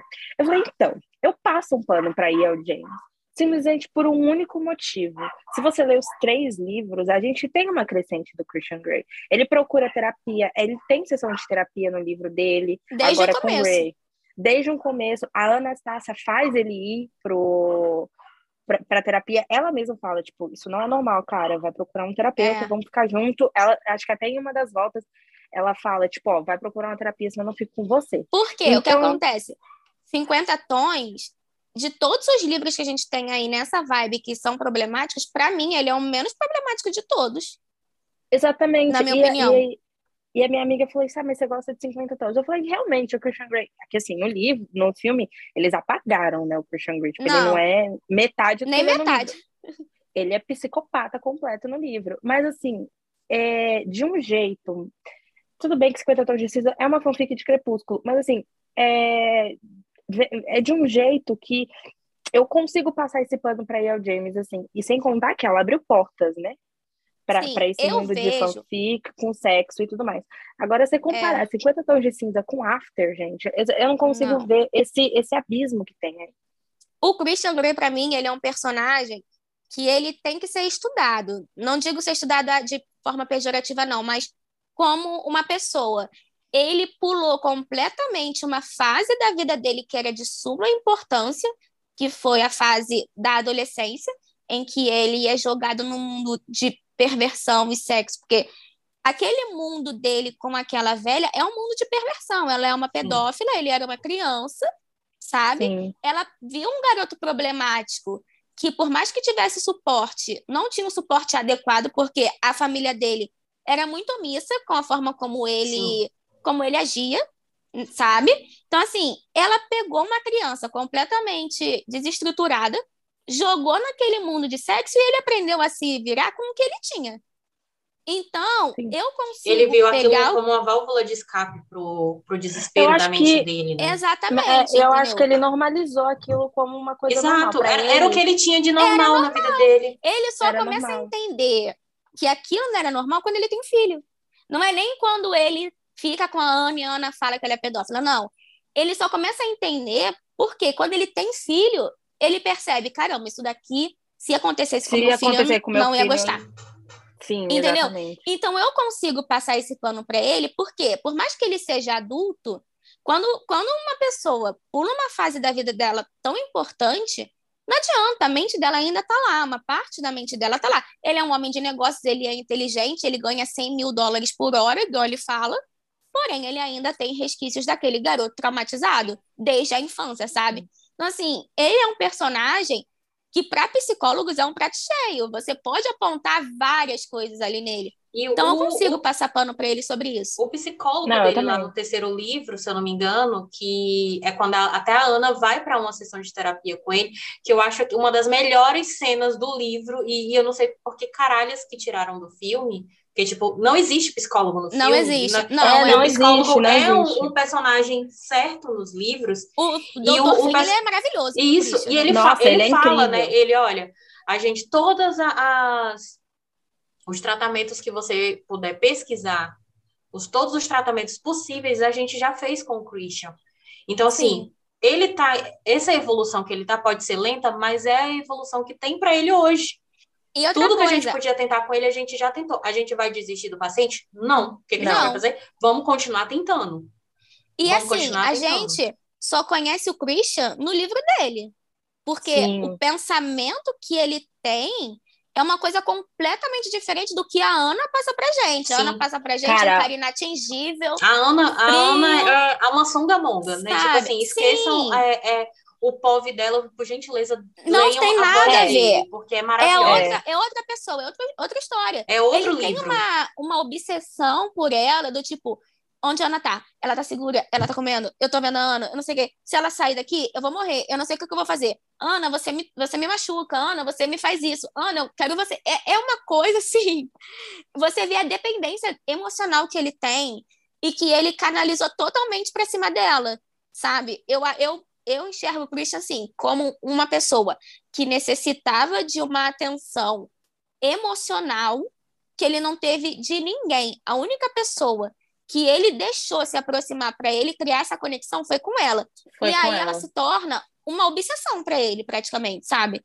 Não é uma coisa saudável assim, mas não, ele é, é a cabeça saudável. dele, sabe? Não tem o que fazer. É a cabeça dele, sabe? Não, e, e, o que eu acho legal é isso. Não há uma, pelo menos eu, como leitora, eu, Manuela, eu lendo o livro, principalmente o, o livro, os três livros do ponto de vista dele. Dele. Eu, eu não vejo a, a E.L. James uh, romantizar isso. Eu não vejo. Eu também não vejo. Romantização disso. O que acontece diferente, por exemplo, em After. Claramente a romantização ali é de tipo, ai, tudo bem, o Harding, ele tem um trauma e é por isso que ele trata todo mundo mal. Ai, pau no cu dele, parça. Tipo, caguei, sabe? É, tanto não, que a Ana, ela não aceita esse tipo de, de posicionamento do Christian, sabe? Sim. No primeiro livro, ela ainda tenta, ela fala, ah, não sei o que, me bate aqui, se é isso que você precisa. Quando ela vê que aquilo dali não vai funcionar para ela, ela mete o pé, sabe? E aí, quando ela volta, ela volta impondo limites, sabe? E, e as pessoas Sim. acham assim, nossa, porque o Christian que manda. Gente, quem manda nessa relação é a Ana. É ela, ela pode ser uma songamonga. Mas ela, é. ela, ele só faz o que ela começa a permitir, sabe? E aí é que esse relacionamento deles começa a funcionar. Não sei se na vida real isso aconteceria, porque na vida real o Christian seria um cara completamente mais obcecado do que ele é. Eu acho que ele poderia canalizar essa obsessão dele para realmente ser um relacionamento super abusivo, em que ele Sim. poderia bater nela, ela poderia ser subjugada. Mas no livro funciona, entendeu? É, sem contar que na vida real, quem teria o poder aquisitivo seria ele também, né? Sempre. Então, Sempre, é, né? é uma. Quando o homem tem o poder aquisitivo sobre a mulher, é uma, é uma situação muito. É uma linha muito tênue ali, né? Do É. que vai funcionar. Então, eu acho Tanto que ele ultrapassa todos também. os limites. Ah, ela vai trabalhar nessa, nessa, nessa Ele editora. Eu vou compra. comprar a editora. Ele é louco, ele é louco, ele é Sabe? completamente obsessivo. Ela vai visitar a mãe, ele aparece do nada. Ele Tipo assim, compra ele- as cadeiras ao lado dela, do, do avião, pra ninguém sentar Do do, avião lado pra dela. ninguém sentar do lado é, dela. sentar do lado dela. É surreal. É um nível que você vê que não é saudável. Ai, que romântico. Ele comprou pra ela a editora. Não, Gente, não não é, é. Romântico. ele beira a Não é loucura romântico. mesmo, a realidade Não é, essa, né? romântico, sabe? Ele vai, cercando, ele vai cercando ela até um ponto que ela fala, ela fala assim, eu me sinto sufocada. Ela fala isso pra É. ele, né? E que ela não consegue dele, respirar. Quando você lê, você vê que ele acha que é um cuidado, sabe? Tipo, ah, eu tô fazendo isso pra protegê-la. Ah, eu tô fazendo isso pra não sei o quê. Só que, amor, não- isso não, não adianta. Não tem como botar a pessoa numa redoma de vidro. Ela tem que viver a vida dela. Exatamente. E ela fala isso, fazer né? Acho que tem até É. essa cena no, livro, no filme que ela fala, tipo, eu não vou ficar aqui escolhendo papel de parede. Tipo, essa não é minha vida. Eu não vou ficar presa Sim. nesse apartamento. E eu acho que, assim, de um jeito muito leve, a, a Anastácia, tanto no livro quanto no filme, ela consegue tentar sair da- das amarras que ele tenta impor ali, né? É. De- às vezes ela cede, às vezes tem um meio termo, mas ela é muito. Ela sempre bate de frente com ele. Tipo, ele fala uma É. coisa, ela não, não vou fazer. Ela tenta. Ela menos, rebate. Sim, é. é. porque, assim, como você disse, como ele tem esse poder aquisitivo bem alto e ele é a parte dominante ali nessa relação, né? A gente começa, a gente acaba vendo essa relação, tipo, ele tá aqui e ela tá aqui. Só que chega um momento em que, foi o que eu disse, pra mim, ela domina aquela situação ali por ela não abaixar a cabeça, sabe? Sim. E como ele começa a respeitá-la, eu, eu vejo o Christian começando a respeitar a Ana depois que ela vai embora, larga ele sozinho, ele fica zureta das ideias. Ele começa a respeitá-la aos poucos, tipo, realmente eu não posso fazer isso aqui porque a Ana vai me largar. Nem que ele pensa no, ele não pensa tipo, ai, ela não vai gostar, tipo, a Ana vai me largar. E no Esse- ele respeita livro, por medo, sabe? por medo de ser largada. E no último É. livro, é, ela sempre fala com ele, né? Do tipo, olha, se um dia a gente brigar, a gente precisa sentar, conversar. Ela sempre bate nessa tecla, sentar e conversar. Até tem uma, um- umas piadas internas com eles dois. E quando acontece toda aquela situação lá, ai, gente, eu vou falar, porque pelo amor de Deus, se você não assistiu, Não, precisa filha, que ninguém viu. corre. É, então, é, quando acontece toda aquela situação lá, que ele vai, que ela descobre que tá grávida, que ele vai ver a amante, que, né, É, acontece toda aquela situação pontual, ele espera chegar em casa e encontrar ela disposta a conversar, porque é isso que ela sempre fala pra É. ele. E quando ela não tá disposta a conversar, que ela simplesmente fala, tipo, é- é- ela fala isso, ela fala.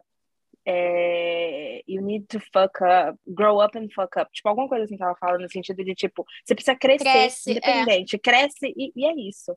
é. Tipo, não, ela fala, eu não tô pronta pra ser mãe, mas eu, e eu sinto muito que você não teve os pais que você deveria ter tido, mas eu vou ser uma mãe que eu, que eu gostaria que gostaria de ter tido. Se você quer ou não, isso é um problema seu e eu vou dar continuidade É. à minha gravidez sozinha. Ela fala exatamente isso pra ele. E ele desespera, do tipo, então você tá me largando? O que que tá acontecendo?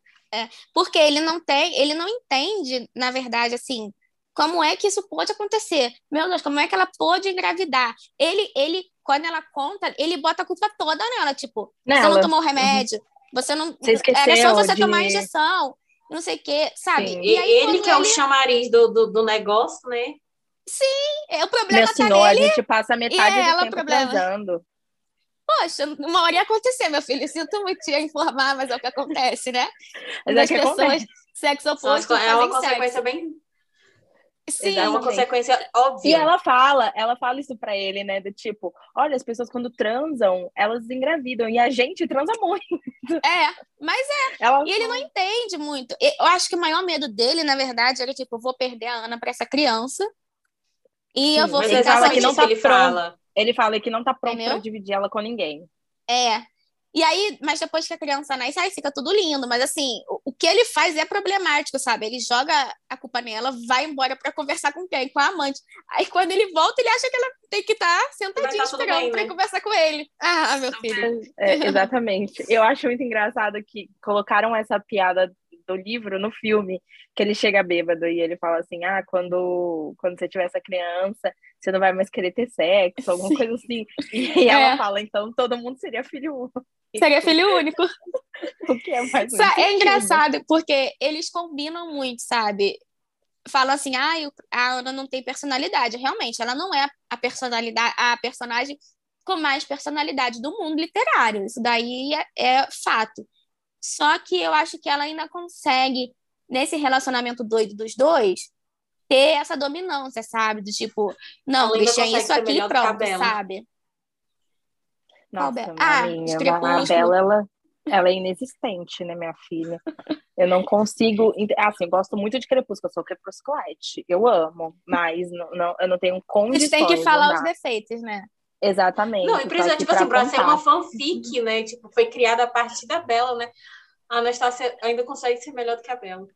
Não, Sim. e assim. Não a, que ela seja boa, né? Mas ainda é melhor. Aí o James, ela fez o que a, a Stephanie Maia não estava fazendo na época. É, eu quero ver esses dois personagens transar, não vai rolar, então eu vou criar meu próprio aqui. É isso. Porque o, o, a Bela e o Edward só vão transar no último livro, né? E mesmo assim não é nem essas coisas? Não, é aquele do tipo, e se amaram a noite inteira. É. Oi? Fica atenção sexual Volta durante aqui. 50 livros.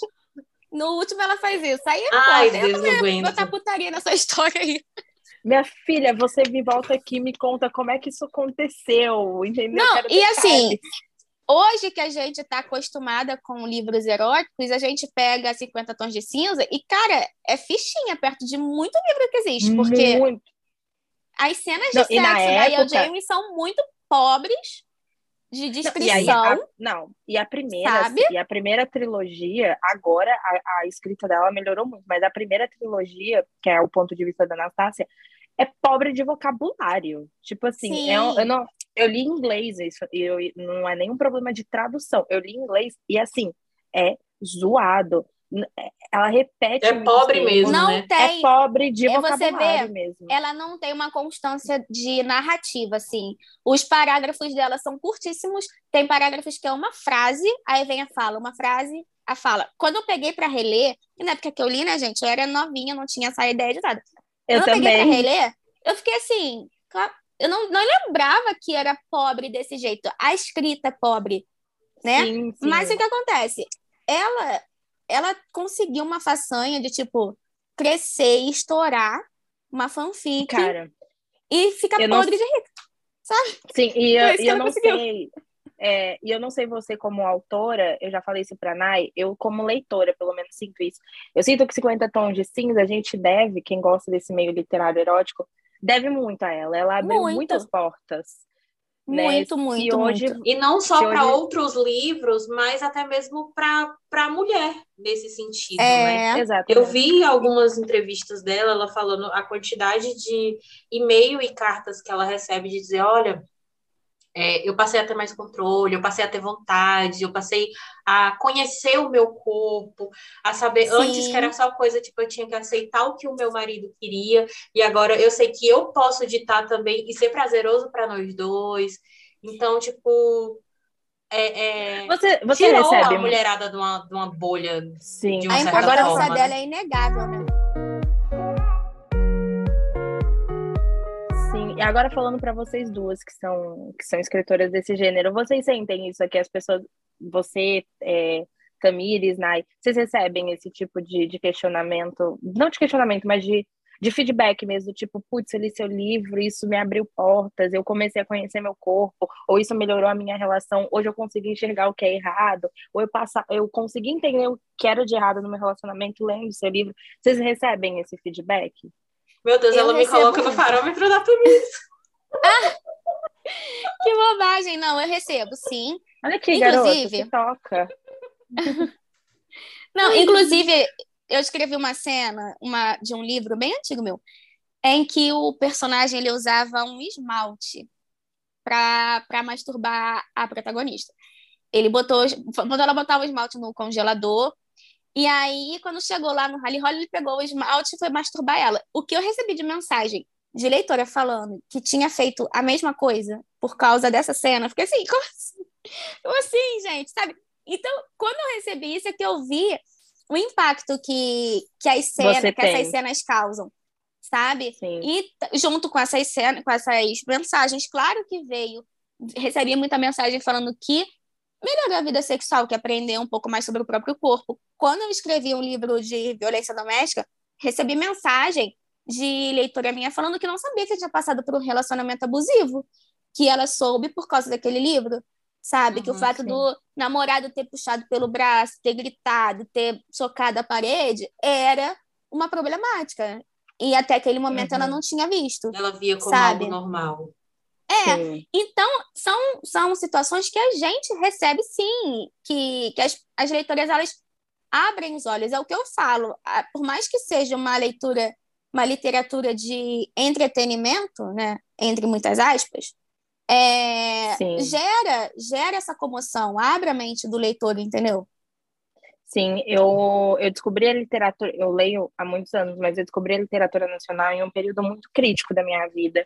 E, é, e quando a ideia do podcast surgiu, eu falei até isso para a Ana, eu acho que a gente queria realmente mostrar, não só dentro da bolha, porque a gente está numa bolha, né?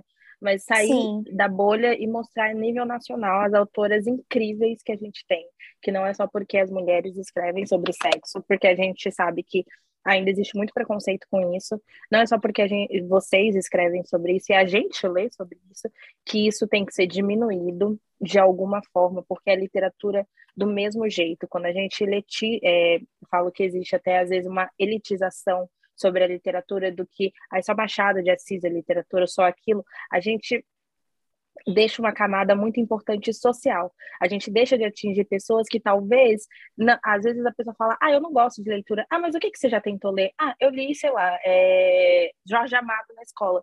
Gente, não é a mesma carga, não é um livro para todo mundo.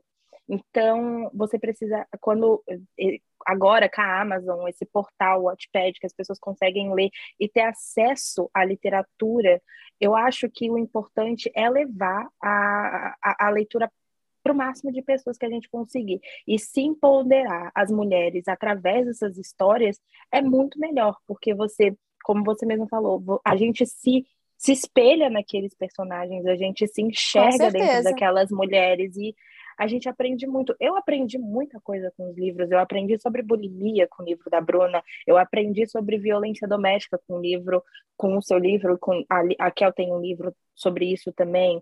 É, eu aprendi sobre ansiedade com, com a Deb. Então, são coisas que, por mais que tenham sexo, são literaturas, e, e eu digo sem, sem parecer nem um pouco blazer nesse sentido, mas é, literaturas profundas. Não, não importa se vocês Sim. escrevem sobre sexo, não importa se. se gente, sexo é uma, é, é, é uma parte natural da nossa vida. É, é o que eu ah. encaro. É como eu encaro também. Sim, e, e, o que eu falo aqui, isso eu vi, inclusive, eu, eu li isso em um livro, e faz muito sentido. Eu li isso no livro da Rai Pereira, que ela fala que, é, quando ela vai descrever essa literatura hot, ela fala que tem romances e romances hot. Qual a diferença entre os dois? A maneira como o autor vai te contar. Um livro vai falar, eles se amaram a noite toda, e o outro ele vai te descrever essa cena. São poucos, os dois mas eles vão te, te descrever de forma diferente, narrativas diferentes. E é, eu acho que a gente não pode desvalorizar esse mercado por conta disso. Eu acho, o, eu acho isso que está acontecendo de plágio um absurdo dentro da comunidade. Eu todas as vezes a gente bate nessa tecla aqui. É, e a gente quer realmente, tanto que a gente convida o máximo de autoras para vir conversar com a gente, exatamente para isso, para a gente ter e divulgar o máximo de mulheres que a gente conseguir, porque a gente fala de, vamos lá, né, é, esse, esse ponto aqui, a gente fala com lugar de fala mesmo, vocês principalmente. Então, eu me enxergo em muitos personagens, em alguns pontos da Luna eu me enxerguei, em alguns pontos da Gabi eu me, eu, eu me relacionei. Então, quando a gente tem essa, essa relação com, com o personagem, é, é muito importante. E, como eu disse, a gente aprende demais. Não é só porque é uma literatura que tem um, cenas de sexo, ela, é, ela é de, não deveria ser diminuída, né, no caso. É, as pessoas. Um... Ah, não, pode, pode concluir também. Aqui a gente não. tem um episódio sobre o que é literatura. Né? E nele a gente debateu muito porque, primeiro, é, muito se bate nessa técnica do que é o clássico e do que é o tipo. Isso é, falar de puta, ler putaria não é literatura. Aí, aí eu te pergunto, na época que a gente era obrigado a ler os clássicos, a gente lia, a gente se divertia, qual era o proveito que a gente tinha isso? Aqueles livros que a gente era obrigado a ler para tirar boas notas na escola. Qual, do que, que da, da história a gente, a gente se lembra até lembra. hoje. Nada. Porque a gente era obrigado, não era algo que fosse por prazer ou algo para te ensinar, era algo que era obrigado.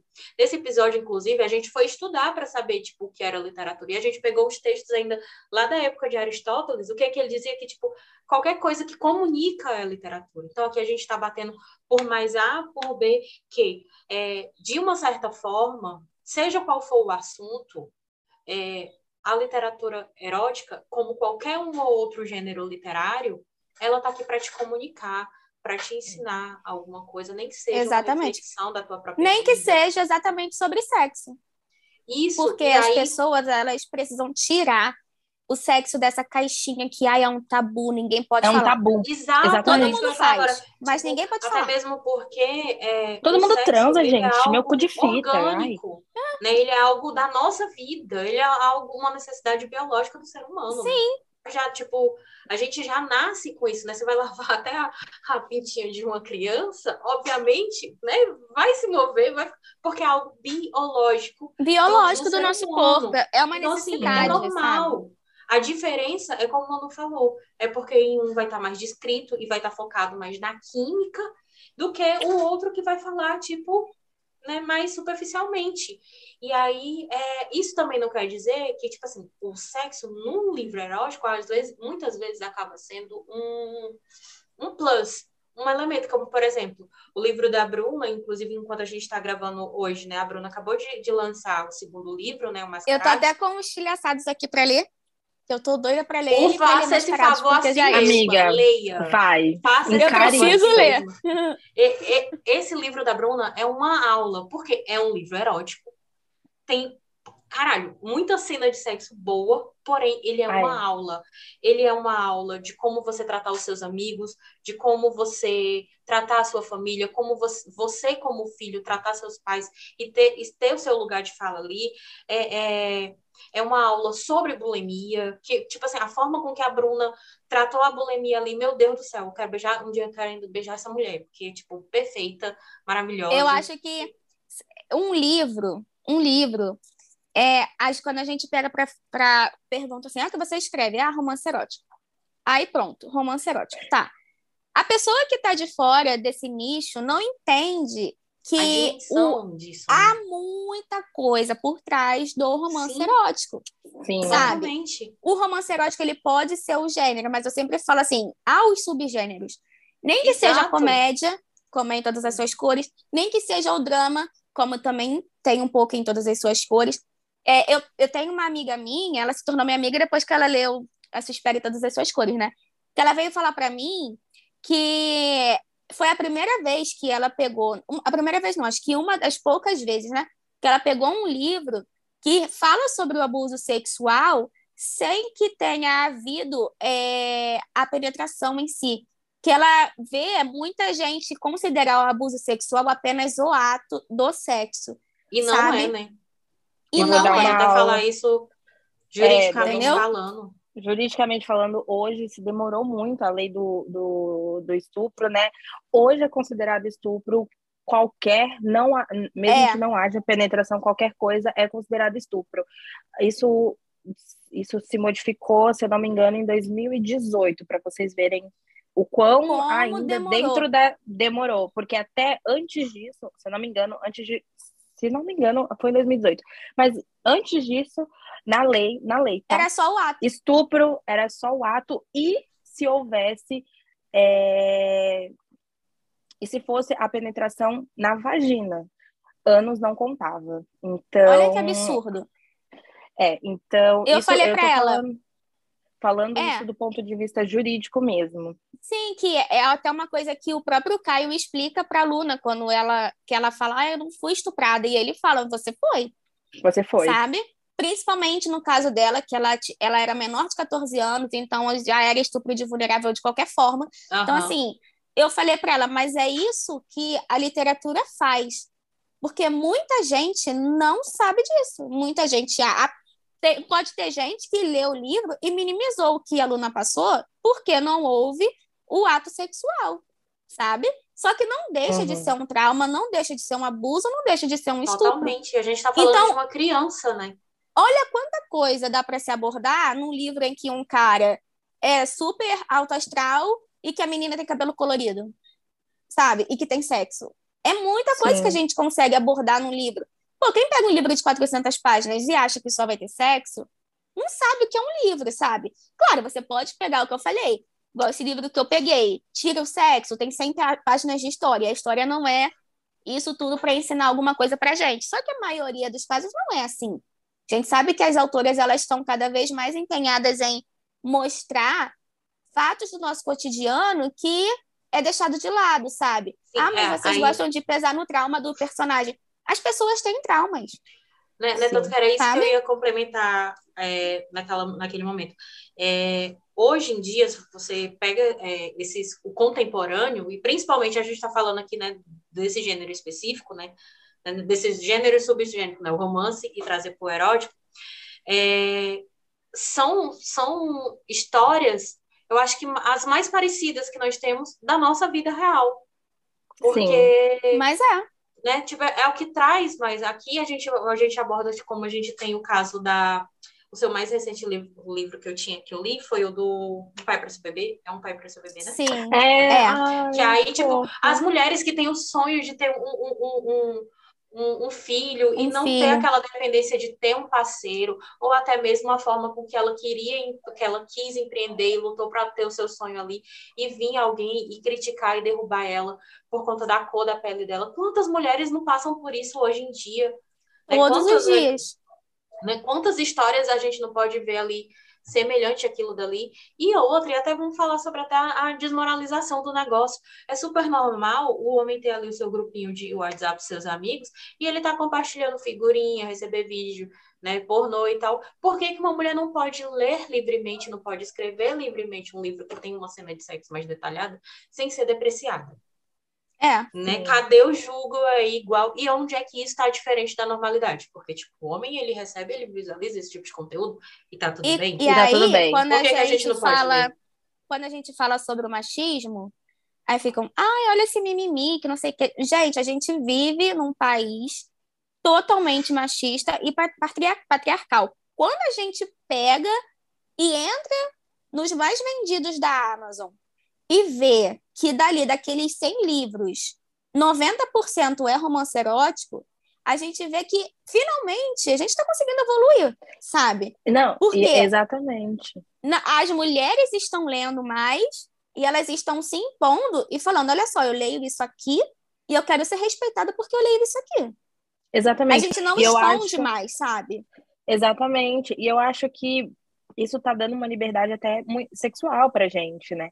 É, Com certeza. Quando a, gente, quando a gente consegue falar livremente sobre isso, e tá tudo bem. Eu acho que, que a Amazon Kindle, inclusive, veio para democratizar esse mercado, né?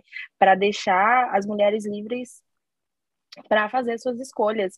E, e, e, é exatamente isso. Quando a gente vê que os livros mais lidos lá no, no ranking são eróticos, cara, é isso. A gente está ali politicamente expressando o que a gente está sentindo. É, é, o que a gente quer que aconteça, né? Eu acho que isso é, é muito, muito importante também. Eu tenho, eu, eu, tento, né, pelo menos, fazer com que as minhas amigas leiam muito, né? Muitas delas não leem, mas é, que elas leiam e entendam o quão isso é importante, sabe? O, o quão a gente falar sobre isso é muito importante, porque foi importante para mim. Eu descobri, como eu disse, né? Eu descobri a literatura nacional em um ponto muito crítico, eu já conhecia muitas das autoras, por exemplo, a, a Britney C. Cherry, tipo, eu já lia coisas dela, ela não escreve necessariamente hot, mas são livros ali mais é. contemporâneos. Então, a Penélope também. Então, são, mas são gringas, né? Elas já têm uma visibilidade muito maior que as autoras nacionais não têm. É, e eu acho que, inclusive, a primeira autora nacional que eu li foi a Jussara Leal. E ela é muito boa. E, e assim, quando eu descobri que existiam é, brasileiras fazendo isso, eu falei, gente, calma aí. E aí eu fui ler, eu saí lendo, assim, eu li. A gente descobre o um mundo, né? Assim. É, é surreal, porque aí eu fui ler Kel, eu fui ler você, daí eu descobri a Jussara, aí eu, eu conheci a passar a Jazz, aí eu, a Jazz eu li tudo, tipo assim, eu saí lendo todos os livros dela, aí eu fui ler a, a Jay Mackenzie. Não, foi assim, foi uma descoberta, e eu nunca mais saí.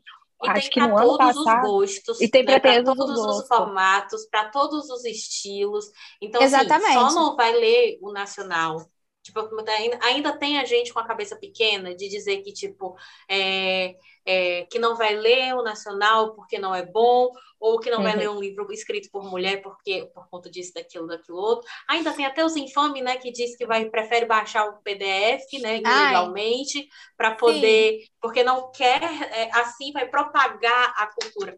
Filho, seguinte, vê aqui com a Titiana e com todo. Até parece repetitivo, mas se você pegar todos os episódios desse podcast, todos os episódios no final eu falo a mesma coisa, mas é porque parece que não entra. Vou começar a desenhar, fazer um mapinha e colocar lá no, no Instagram.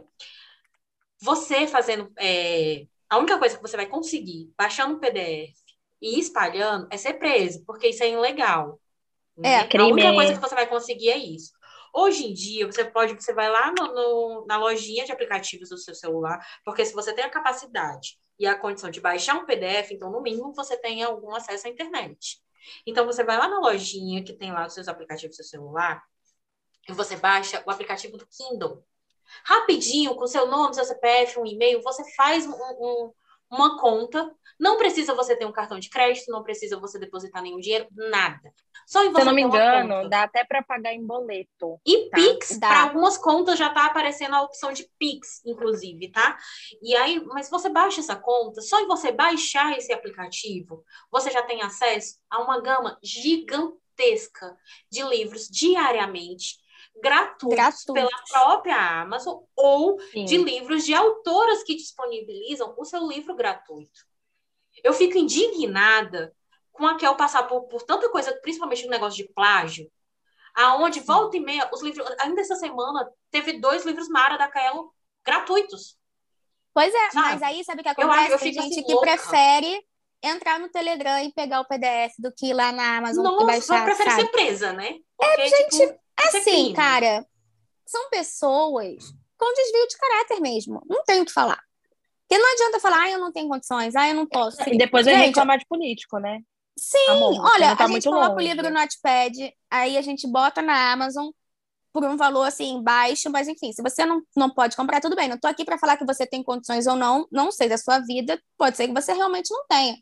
Mas tá no Notepad, a gente bota gratuito, e mesmo assim, você ainda tenta achar uma justificativa. Não tem justificativa, é falta de não caráter tem, mesmo. Não tem, não tem. Você não, quer cometer um crime, pronto mesmo. É, e é até mesmo isso. porque, é. até, até a gente voltando no ponto do que é literatura ou não.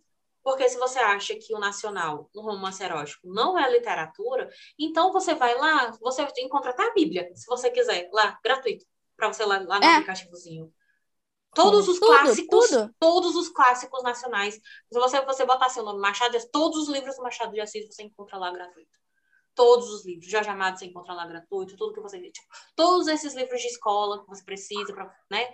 Você encontra lá gratuito. Então, não tem desculpa. Então, tipo, é não É só porque desculpa. você quer mesmo. Quer mesmo é. ser mau caráter. É só por isso mesmo. Não Exatamente. tem pra onde fugir.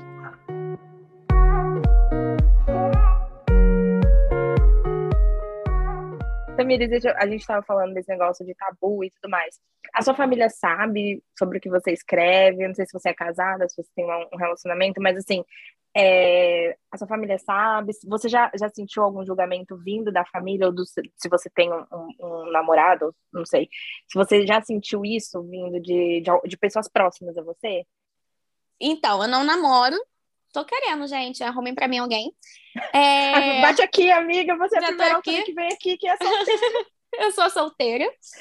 E sim, a minha família sabe desde sempre.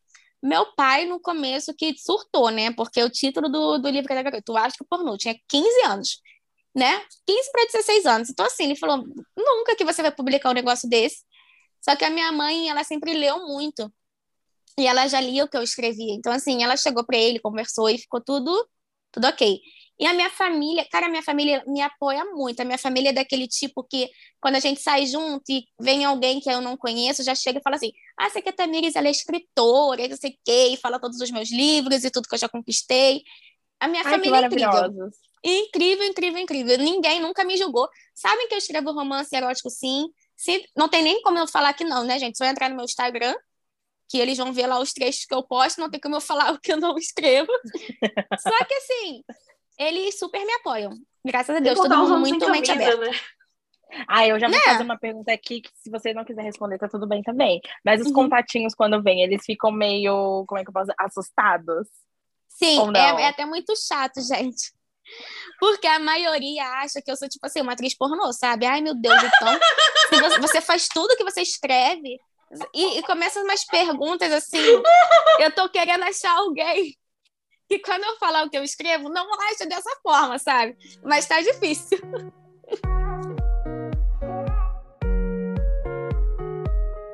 Eu queria fazer uma última pergunta para Tamires, assim, pra gente encerrar esse papo. Foi muito bom. Uhum, foi mesmo. é, é, eu queria que. Acho que a gente até falou um pouquinho disso, mas que você falasse o que, que as pessoas podem esperar do seu próximo lançamento, que é o livro de seguido aí da Chama Entre Nós. Ah, então. Chamas, da, Chamas na Escuridão, né? O título. Olha, pode esperar muito plot, já falei, né? Pode e Christian sendo muito cadelinha, vai, fala, por favor. Muito cadelinha, muito, muito. Mas ele não é aquele cadelinha é, ai, muito pegajoso, tipo, meloso. Não, não espere isso dele. Ele é muito intenso, ele é muito diferente dos personagens que eu já criei, sabe? É, a Maia também, a Maia tem aí um segredo que pode botar a vida dela em risco. Mas ela é uma pessoa muito, ela é uma mulher muito fiel a quem ela ama, sabe? Isso fica muito claro, assim, que ela fica muito dividida, ela é muito fiel a quem ela ama, então a gente pode esperar essa mistura aí de um cara muito intenso, uma garota muito fiel, que ela bate de frente com ele, ele é muito mandão e ela fica tipo, você não manda em mim, você não é meu dono, e ele sabe Desse disso, jeito que a sabe? gente gosta. É, sim. Meu Deus, eu preciso assim, ler o primeiro. Ler porque a Madison também não é, não é boazinha, não. Ela a Madison bate de frente né? com o Damon, coitado. Coitada, então é isso, ela pode dá esperar... no pai dela quem é o Damon no jogo do bicho. É, é gente, a, a Madison, ela manda no motoclube, né? Ela só permite que Manuela, as pessoas deixa vivam. Deixa eu só comentar uma cena para fazer você largar. Tipo, assim que a gente desligar, você já ia abrir seu Kindle. O pau tá troando e o pai dela tá batendo na porta. É, é, mesmo. é sobre, é sobre é, isso. É sobre isso que eu tô falando. Você tá entendendo? Não, e tipo assim, é. eu não sei se você sabe, mas são irmãos de criação, tá? É, ainda tem esse tabu. O tabu. O, o, o, problema, tipo, de ser diferente de idade, ok, porque ele era criança quando ela nasceu.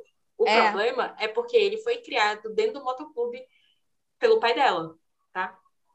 E, tipo, Legal, o pai bacana. dela confia nele de olhos fechados. Aí, tipo assim, assim o Legal. pai dela, tipo, meio que, ah, vá lá cuidar da minha filha. Ele tá cuidando muito bem, obrigada. É sobre isso. Ah, ele cuida muito. Não pode falar que ele não cuidou dela, gente. Isso daí ele cuida até bem até demais. Ai, Ai olha. É, porque Damon e Madison foi um casal assim, de pegar fogo, mas o Christian e a Maya, eles também são, só que de um jeito completamente diferente. Porque enquanto o Damon e Madison demoraram, né, bem slow burn, assim, o livro, né, que fica, eles ficam naquela tensão sexual e ele não quer se entregar e tal. O Christian, ele é muito assim, ele começa achando, ah, a Maia é só uma garota, não vou me envolver com ela. Quando ele vê que ela é meio porra louca, do tipo, pega e não se pega, ele fica, ah, é? Então vou te comer sim, foda-se. E aí ele vai. Ai, e o problema é que ele acha que vai ser só isso. Que gostou mesmo negócio. Eu o problema é que ele acha que vai ser só isso, só que não vai. Então, assim, pode se esperar muito disso e muita ação também, vai ter mais ação do que o primeiro livro em situações assim que vão ficar, a gente vai ficar, meu Deus do céu, o que, que essa garota tá fazendo? Ela vai se fuder muito quando descobrirem o que ela esconde. Então é isso, meu só posso falar, segura o coração. Ah, Mas, então... tipo assim, o principal, você volta aqui para conversar com a gente quando lançar. Volto, volto. Que aí, aí eu volto. Já, sabe, já saibam, vai ter spoiler, entendeu? Porque não tem como falar que esse livro não der spoiler. Então leia. Não, então eu já vou adiantar minha leiturinha aqui. Aí você já emenda no do Christian, não vai nem precisar esperar.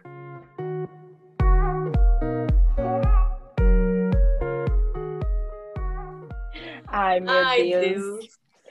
Não, mas Difícil, então é mas... Ai, mas então é isso, gente. Bom, sigam aqui a gente no Spotify. Ative o, o sininho e clique aí no seguir, que isso é muito importante. É o jeito que o Spotify é... Fala, amiga. Tipo, fazer aqui uma interrupção aqui, porque realmente, senão a gente esquece porque isso é algo novo. O Spotify, ele liberou para você fazer avaliação. Ih, Então, assim, não, não apenas você ir lá e seguir é o, o termômetro de, de, de, né, a forma com que ele, ele vai saber aqui se você está gostando ou não. É o nosso algoritmo, mas também avalie o, o perfil, né? Tipo, não é a avaliação por, por episódio, é a avaliação do perfil.